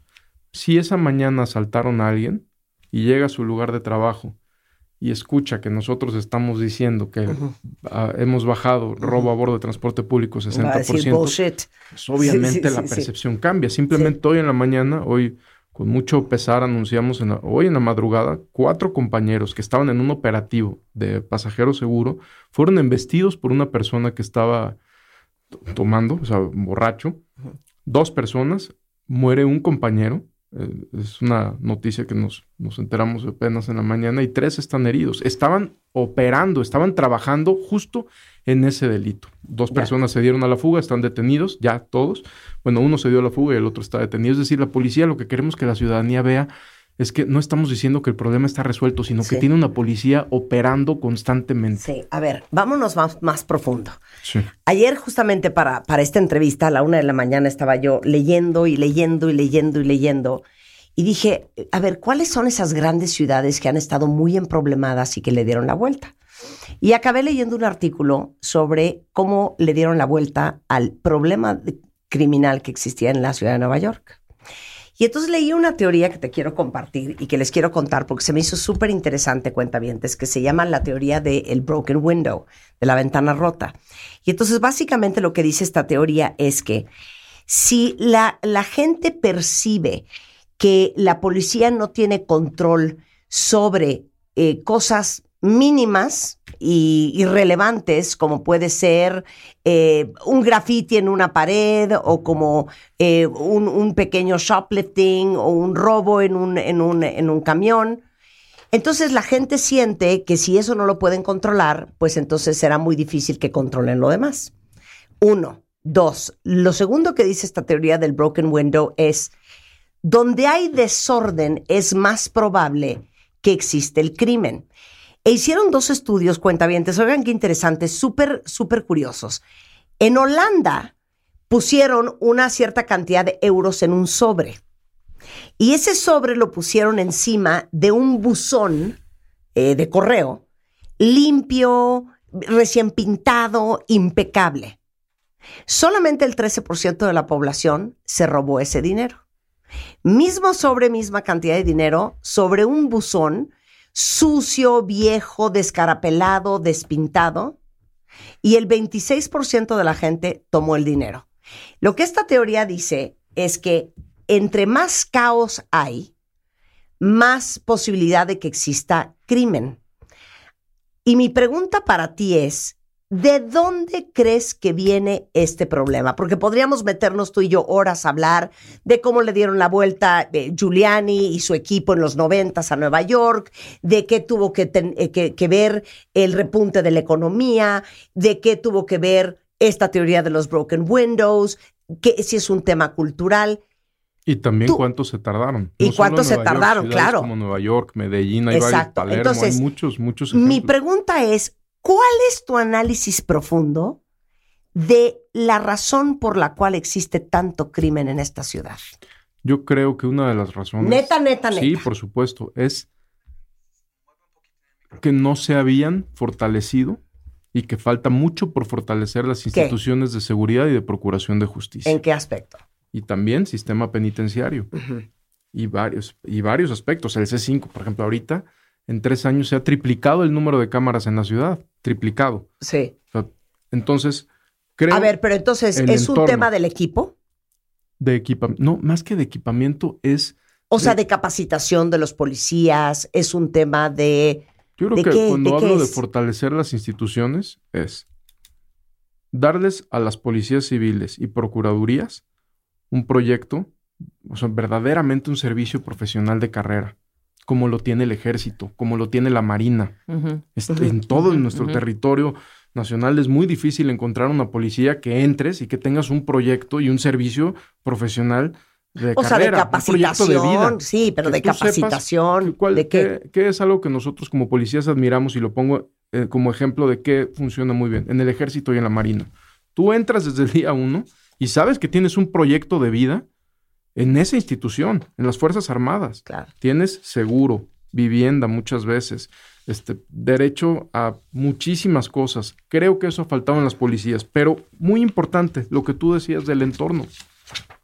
Lo de las ventanas rotas, todo. ¿Qué es lo que estamos haciendo aquí en la ciudad? Y tiene mucho que ver con eso. No es solo, un- un- no es solo policías y ladrones, no es solo la policía haciendo operativos de manera violenta en muchos lugares. Es la policía operando, y esto es lo que a eso voy también, de por qué hay tanto crimen en la ciudad, y atender a las causas, que es lo que ocasiona el crimen.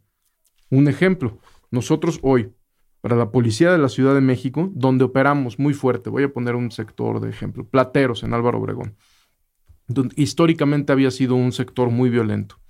Hicimos detenciones, detenciones, detenciones y la policía continuamente estaba operando. Al mismo tiempo que la policía estaba operando, entran programas como Barrio Adentro, programas de participación ciudadana, es decir, programas que atienden a las causas de la inseguridad. No podemos resolver la inseguridad solo con, policías y armas y todo. Necesita haber atención a las causas. Si no, no solo en esta ciudad, en cualquier lugar del mundo, si no se atienden las causas, va a haber inseguridad. Creo que esa es la diferencia de la estrategia de seguridad de la Ciudad de México a varios estados. Aquí, si bien hacemos operativos constantemente, constantemente, y operativos no solo de detener y cateos y todo, operativos como el de chatarrización, por ejemplo, ¿qué percibe, qué hace que la gente perciba inseguridad, lo que tú estás diciendo, tantos vehículos abandonados en una calle? Sí, sí, pero, pero eh, eh, ah, claro, 100%. Pero miran, eh, eh, lo hemos comentado todos y hasta se vuelve un tema como de mofa. Cuando decimos, ¿es que por qué en México nos portamos tan fatal? Ah, pero cruzamos la frontera y a ti no se te ocurre darte vuelta, ¿no? Porque sabes que te lleva el diablo con el policía que te va a parar, con el gringo. Y que eso te puede costar la visa. Porque allá, allá no hay impunidad. Ahí no hay de que, ay, señor, perdón, es que fíjese como tenía yo prisa. Y allá nos cuadramos. Y aquí no nos cuadramos. Es un tema cultural, es un tema de impunidad, es un tema de falta de confianza. Digo, yo ayer leía Ah, inclusive de corrupción también. de corrupción, que en. México un policía gana en promedio al año 156 mil pesos. Eh, en Estados Unidos, en Nueva York, un policía gana 90 mil dólares al año. O sea, imagínense ustedes que son casi 2 millones de pesos. O sea, es una locura las grandes diferencias en cuanto a capacitación y carrera de vida, como lo decías tú al A eso principio. me refiero con el servicio profesional de carrera. Nosotros, bueno, en esta administración, la jefa de gobierno le ha subido el sueldo a la policía 45%. Eso Sí, no se había visto. y, lo va- y este año vuelve a subir. Sí. Obviamente, si tú me dices, ¿es suficiente? Por supuesto que no. Ella hubiera querido subirles mucho más, nosotros Claro. también. ¿no? Hay Claro, estamos claro, limitados a un presupuesto. claro. Pero año con año ha subido el sueldo de la policía. ¿Eso qué hace? Que la policía se sienta valorada. Ahora, hablando de la impunidad y de la corrupción. Claro que tiene que ver la impunidad con temas de corrupción, pero también con falta de apoyo a los compañeros. Mucho. No, bueno, Ah, eh, absolutamente, algunos de los alcaldes, Cuando- porque tenemos una sección que se llama Pregúntale a tu alcalde. Entonces los alcaldes lloraban aquí en el, en el micrófono porque decían, oye, acabamos de hacer un operativo de narcomenudeo, no sabes el tiempo que nos costó hacer la investigación, no sabes la felicidad cuando por fin lo logramos y los atrapamos. Los llevamos al Ministerio Público y a las seis horas los soltaron. También hay que ver quién, quién hizo la investigación, porque solo puede hacer la investigación la No policía. sé cómo era y el cuento, fiscalía, pero, ¿no? pero Entonces, decía una, creo- una impunidad Sí, sí, sí, que entonces también Muchas veces- desalenta el trabajo que hacemos nosotros. Esto es muy importante. En varios lugares, lo que oímos es la policía detiene y la procuraduría los suelta. Y no necesariamente eso es realidad. Eso pasa cuando no hay una coordinación adecuada. Cuando nosotros llegamos a la ciudad, tuvimos varias detenciones y algunas que, oye, salieron libres. Y si yo me hubiera quedado un año seguido diciéndole a mi jefa, este, oiga, es que fue culpa de la Procuraduría y la Procuraduría le hubiera dicho, no, fue culpa de la Secretaría y nosotros ya puestos de acuerdo, fue culpa del juez, pues nos hubiera corrido a los dos, ¿no? Sí. Aquí es muy importante qué es lo que está pasando, que se siente policía y procuraduría, y muchas veces es culpa de la policía por no hacer un informe adecuado, muchas veces es ya del Ministerio Público o también del juez, pero si hay una coordinación como la que tenemos, pues inmediatamente la puerta giratoria disminuye en porcentajes inimaginables. ¿no? Hay Y cuando hay investigaciones sólidas, perdón, Ajá. es muy difícil que una persona salga. Cuando una investigación es sólida. Sí, hay presupuesto que alcance. Yo creo que el presupuesto sí se tiene que ir incrementando de acuerdo con lo, o sea, como así como le fueron incrementando el sueldo a la policía y se sigue incrementando, creo que es muy importante incrementar el presupuesto para cosas específicas. Una cosa es decir, le aumento el presupuesto a la policía en tanto por ciento. Sí, pero ¿para qué? Claro. ¿Para qué? Porque muchas veces se habla, apuéstale a la tecnología. ¿sí? ¿Cuántas instituciones solo por apostarle a la tecnología se olvidan del recurso humano? Y ese recurso hubiera caído me- mucho mejor en el recurso humano que en la tecnología. Claro. Regresando del corte, eh, vamos a hablar con Omar sobre el atentado que bebiste. Vamos a hablar de qué opinas de el presidente diciendo abrazos y no balazos, eh, el futuro y cuál sería su consejo para cuidarnos en una ciudad tan complicada como la nuestra. Todo eso al volver con el secretario de eh, Seguridad Ciudadana de la Ciudad de México, Omar Hamid. Me gusta decir tu nombre, Omar Hamid García Harfush. Al regresar. Suscríbete a Marta de Baile en YouTube. No te pierdas los de Baile Minutos, de Baile Talks y conoce más de Marta de Baile y nuestros especialistas. Marta de Baile 2022. Estamos de regreso y estamos donde estés. Estamos de regreso en W Radio en una conversación con el secretario de Seguridad Ciudadana de la Ciudad de México, Omar García Harfush, eh, entendiendo eh, si debemos senti- sentirnos tan inseguros como nos sentimos, cómo están avanzando las cosas. Si se perdieron la primera media hora, rescaten el podcast en Spotify. De cualquier modo, a través de la cuenta de W Radio, estamos transmitiendo esto vía Facebook Live. Este, y nos pueden ver, no solamente escuchar la conversación que estamos teniendo en este momento en el programa. Entonces, nada más quiero cerrar y, y nuevamente apelando a la honestidad que todos dicen que tanto te caracteriza, que me digas la neta, ¿por qué crees que tenemos un problema tan serio en México de seguridad? Yo lo resumiría en dos cosas. A ver. En dos cosas. En que no se habían atendido las causas de manera correcta. Hay que atender las causas. Para Si ti, no, ¿cuáles son las ¿cómo? causas? Pobreza, desempleo, el entorno de varias colonias de la... Estoy hablando por la ciudad, de la Sí, Ciudad sí. de México, o sea, Sí. el entorno en el que estaban, por ejemplo, Iztapalapa. Si ahorita hacemos una comparación de cómo la alcaldesa Clara Brugada ha iluminado este, cualquier cantidad de, de calles la- y los programas de la jefa de gobierno, la doctora Claudia Sheinbaum, de barrio adentro, participación ciudadana, este, atención a los jóvenes, reconecta. Creo que eso es atender a las causas. No solo es la policía. Y la otra es la falta de continuidad en las políticas de seguridad. Y la falta de O sea, continuidad lo que se en las llama el follow-up, que nos pasa hasta en el mundial, hasta en el soccer. si tú fortaleces una institución de seguridad de manera constante, y evidentemente el resultado de esa policía después de seis años, o de ocho años, y de 12 años, va a ser muy diferente. Vas a tener una policía muy diferente si tienes una continuidad de 12 años seguido, seguidos, bajo la misma política de fortalecimiento institucional, entiéndase que capacitación, pero no solo capacitación táctica, capacitación desde la Universidad de la Policía, capacitación en derechos humanos, o sea, son cosas que tienen una repercusión directa en la gente O sea, que voy a- atendemos voy a en la tratar calle. de dar una súper analogía para lo que acabas de explicar, que es súper importante. En Shanghai hay un museo que se llama el Museo de la Urbanización. Shanghai, que es una de las ciudades más espectaculares del mundo, tiene planeado cómo va a crecer los siguientes 50 años. Hay un plan maestro. No importa quién sea el presidente, cuál sea el partido gobernante, quién sea el, el- el- jefe de gobierno, hay un plan maestro que es inamovible. Lo que tú quieres decir es que la policía debería de tener un plan maestro que indistintamente de quién sea el próximo sexenio, de quién sea el próximo jefe de gobierno, de quién sea el próximo jefe de la policía, ese plan es inamovible. Y tú dices, es que no hay follow-up en México.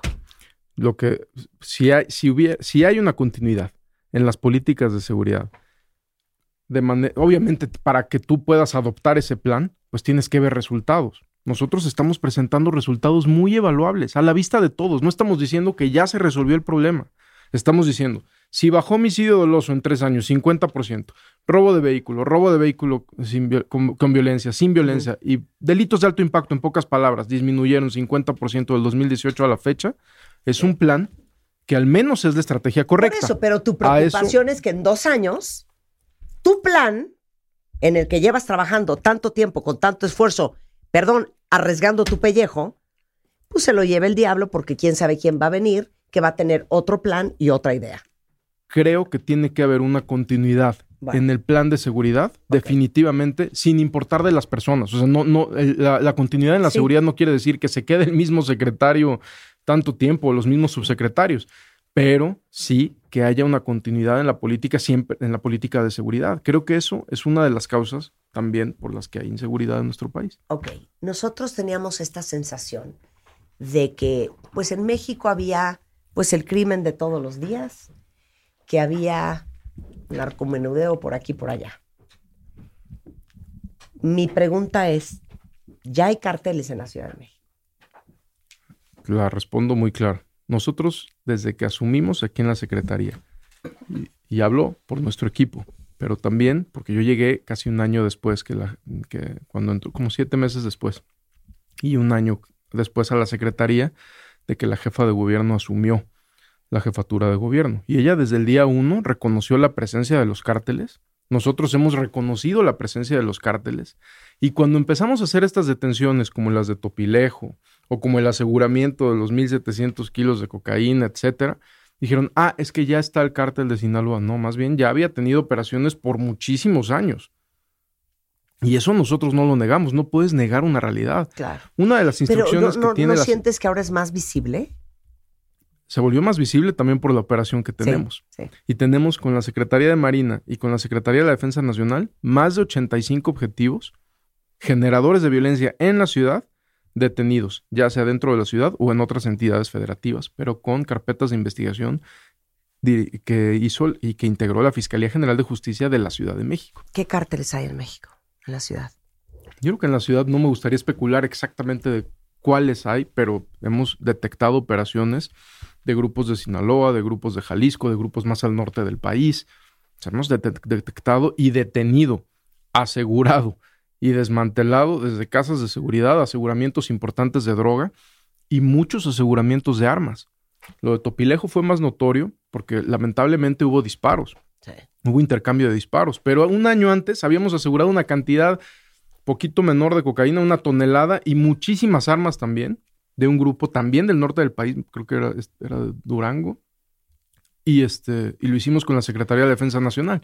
Entonces, creo que mientras más operativos hagamos, también más visible va a ser, pero aquí recordemos que en el 2006, 2007, 8 y 9 hubo detenciones importantes por parte de, en ese entonces, de la Procuraduría General de la República, aquí en la Ciudad de México, de puro líder de cárteles de fuera de la ciudad. Entonces no es algo que apenas esté pasando. sobra preguntarte si te preocupa mucho tu, tu, tu, tu seguridad y tu vida. Eh, el atentado que tuviste fue de, de lo, de lo más impresionante que hemos visto en el país. En el país, no en la ciudad. A mí me despertó ese atentado. ¿Cómo lo ves en retrospectiva? Pues siempre tienes... A mí lo que más me pesa de ese día y lo que siempre me va a pesar es la pérdida de dos compañeros eh, muy queridos que iban dentro de la camioneta conmigo. Dentro de la camioneta íbamos tres, mueren dos.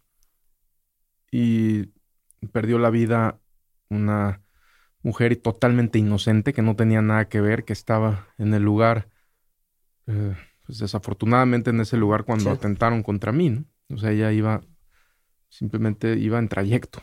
Entonces eso es muy, muy lamentable para nosotros, la, la pérdida de, de una vida inocente. De mis dos compañeros, pues es un, es algo que siempre, y no solo a mí, a, a todo el equipo, es algo que siempre vamos a tener muy presente, pero también les reconocemos cómo murieron. O sea, tú en la policía, el trabajo de la policía o de otras corporaciones de seguridad, pues no es como trabajar en otra, en otro tipo de empresa. Que sí nos ha pasado. ¿eh? Tenemos policías que se imaginaron cuando ingresaron a la policía una idea muy diferente de Sí, lo sí, que era sí. y querían estar con un horario especial y que no los movieran y el tiempo de familia que nosotros cada vez más procuramos mejorar la calidad, pero la realidad es otra. ¿Cuándo Pero- te diste cuenta? O sea, vienes bajando reforma y ¿cuándo te diste cuenta? En el momento que se cierra la camioneta, de inmediato. ¿Cómo? Inmediato, porque yo venía este, leyendo lo que nosotros llamamos novedades Ajá. del día, que es el reporte que le entrego y que leo en Gabinete de Seguridad diario con la jefa de gobierno. Y yo iba leyendo con la mirada hacia la carpeta, así, y en un tope, es el único tope que está ahí, se cierra la camioneta y yo volteé hacia arriba y vi la que se atravesó la camioneta, pero fueron ni siquiera segundos, o sea, microsegundos cuando ya estaba el primer disparo que pegó directamente en el parabrisas donde yo iba adelante, seguido por, pues, por docenas y cientos de disparos. ¿no? Ahí me, o sea, desde que se cerró la camioneta me di cuenta, porque fue muy rápido. O sea, se cierra la camioneta y el disparo es casi inmediato. Bueno, los disparos. ¿Por qué te querían matar? Bueno, tenemos Hemos Específicamente ellos. Hemos hecho muchísimas, muchísimas acciones, operativos. Llevamos muchos años trabajando en esto ta- también. Este, y nosotros sabemos siempre que hemos actuado de la manera correcta. Entonces, el por qué, pues habrá que preguntárselos a todos ellos cuando, cuando estén detenidos. ¿no? Tenemos ya eh, más de 25 detenidos de ese caso, pero, pero falta mucha gente por detener. Nosotros como equipo, es un equipo que viene trabajando de hace mucho, sabemos que, que nuestras acciones han sido correctas y que todo, todo, todo, cada acción que hacemos, cada operativo que hacemos, lo hacemos con la intención de que mejore donde estamos operando.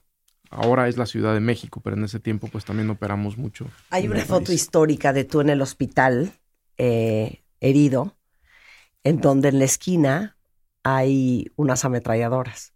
¿O qué son? Sí, ahí fue, pues fue, yo no tomé la Entonces foto. Rebeca, que es bien fantasiosa, dice, claro, qué buena foto esa que posteó, porque es un gran mensaje de aquí estoy, güey, y estoy armado.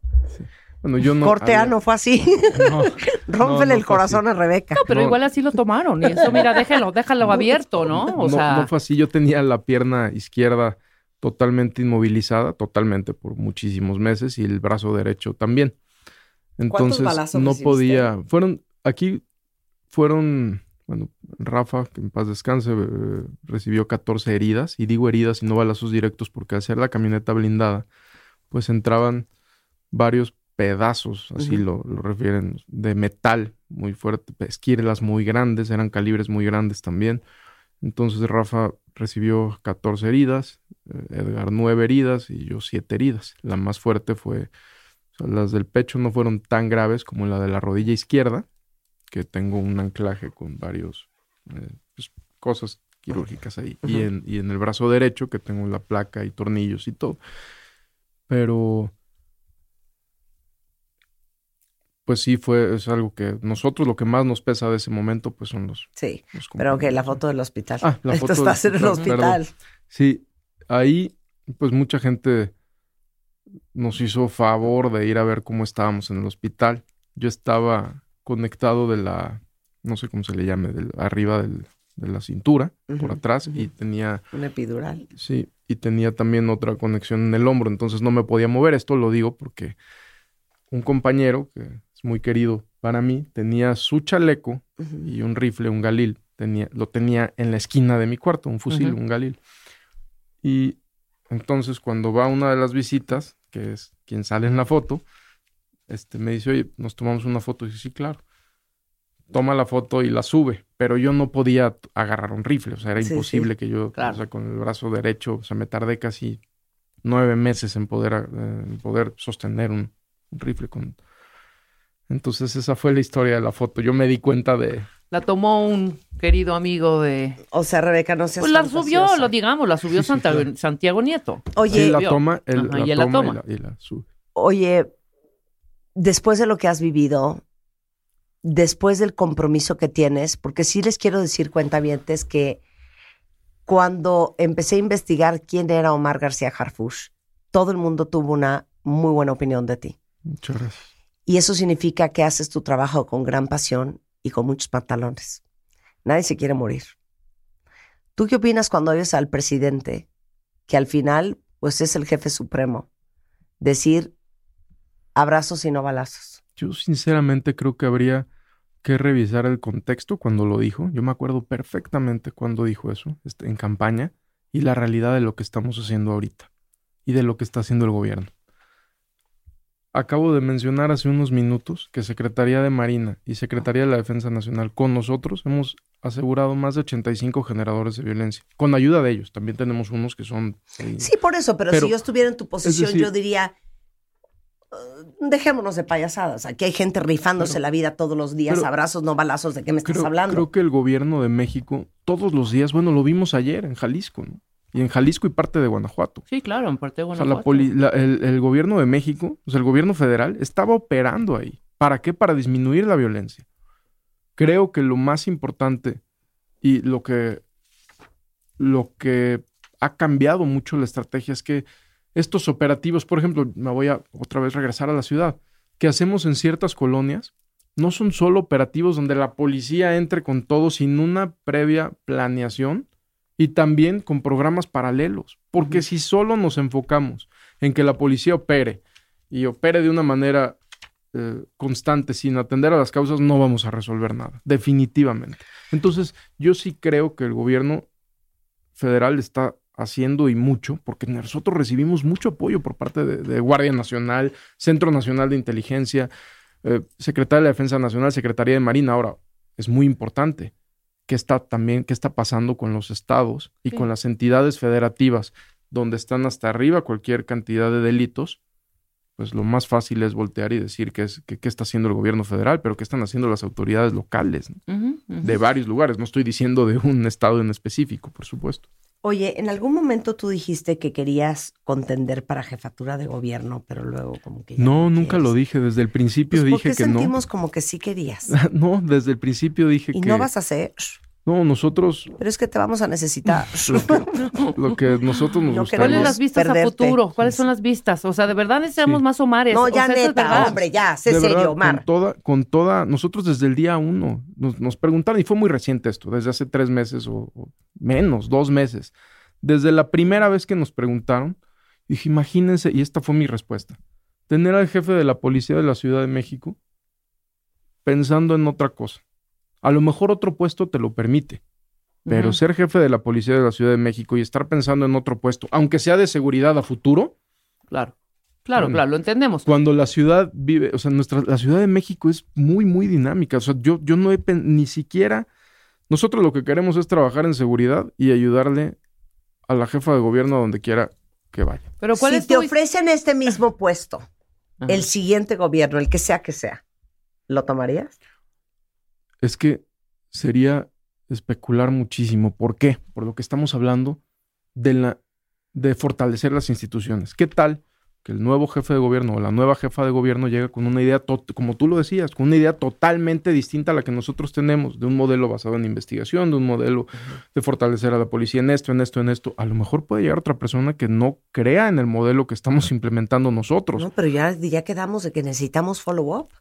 Sí, claro, pero eso Por eso, si te lo ofrecen, agárralo, hombre, te estoy diciendo. por nosotros favor. encantados de, Necesitamos. Pone un propio y tú, y tú por ahí Sí, haciendo carrera, hombre. de seguir, propio. de seguir trabajando en lo que, en lo que, en lo que estamos Ya, haciendo. esta es la pregunta última de los 64 millones de pesetas.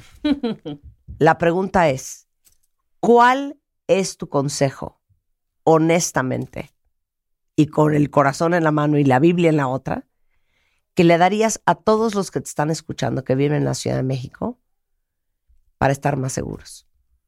Creo que es muy importante que nos compartan cosas que a veces no nos enteramos. ¿A qué me refiero? Por videos que han subido o que nos han mandado de manera directa, ya sea de delincuentes, de asaltos, que personas que han sufrido un asalto en un lugar donde si ellos no nos dicen, no nos enteraríamos. Sí. La denuncia es muy importante. La denuncia de cualquier tipo, anónima, abierta, por redes sociales directo a la policía, que recibimos muchísimas. Creo que la denuncia es muy, muy importante. Y también la denuncia del mal trabajo que muchas veces hacemos como policía. Eso nos ha ayudado a destituir a más de 500 policías que actuaron de manera incorrecta y que no van con la visión de la Secretaría gracias a reportes de la ciudadanía. Yo recibo reportes de manera directa. Cuando son directos, de- desgraciadamente a veces no vemos todos, pero cuando llegan asuntos internos, que la unidad de asuntos internos tiene la misma facultad que nosotros tenemos para investigar a los delincuentes de afuera, la tiene asuntos internos para investigar delincuentes, donde estén dentro o fuera.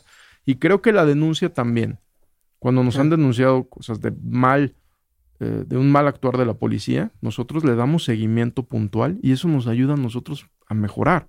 Por eso, pero eso es para, muchas para veces- ayudar, 100%. Pero yo pensé que me ibas a decir, bueno, no se anden metiendo a las 3 de la mañana por amor a Dios o, o qué.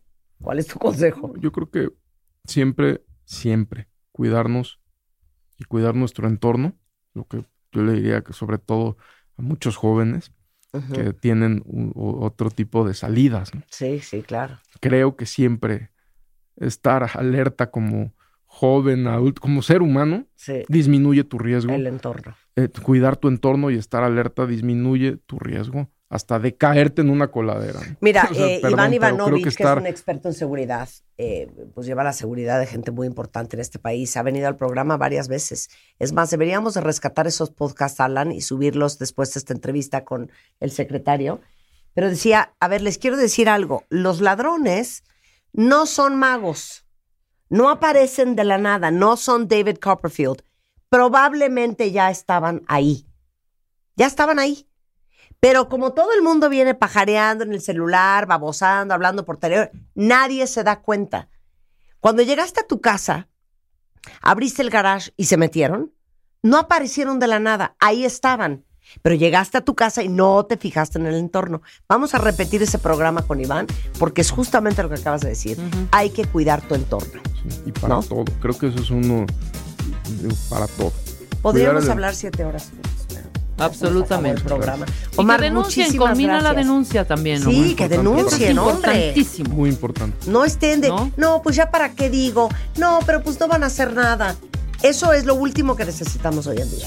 Y si tenemos hoy un secretario de Seguridad Ciudadana en la Ciudad de México tan comprometido como este, que no siempre hombre, los hemos tenido, claro. aprovechen. Nada más que hay que ayudar también nosotros. Exacto. Omar, un placer tenerte acá. Omar está en redes sociales, ¿eh?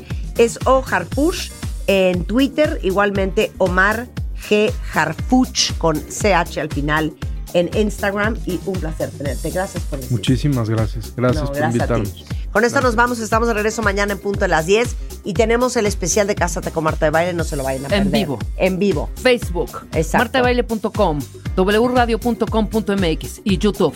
Omar, confiamos en ti. Ni un paso atrás. Ni un paso Muchas atrás. gracias. Ni para tomar vuelo. Adiós. Móvil, conectamos en grande. Presentó. Conócenos en movic.mx.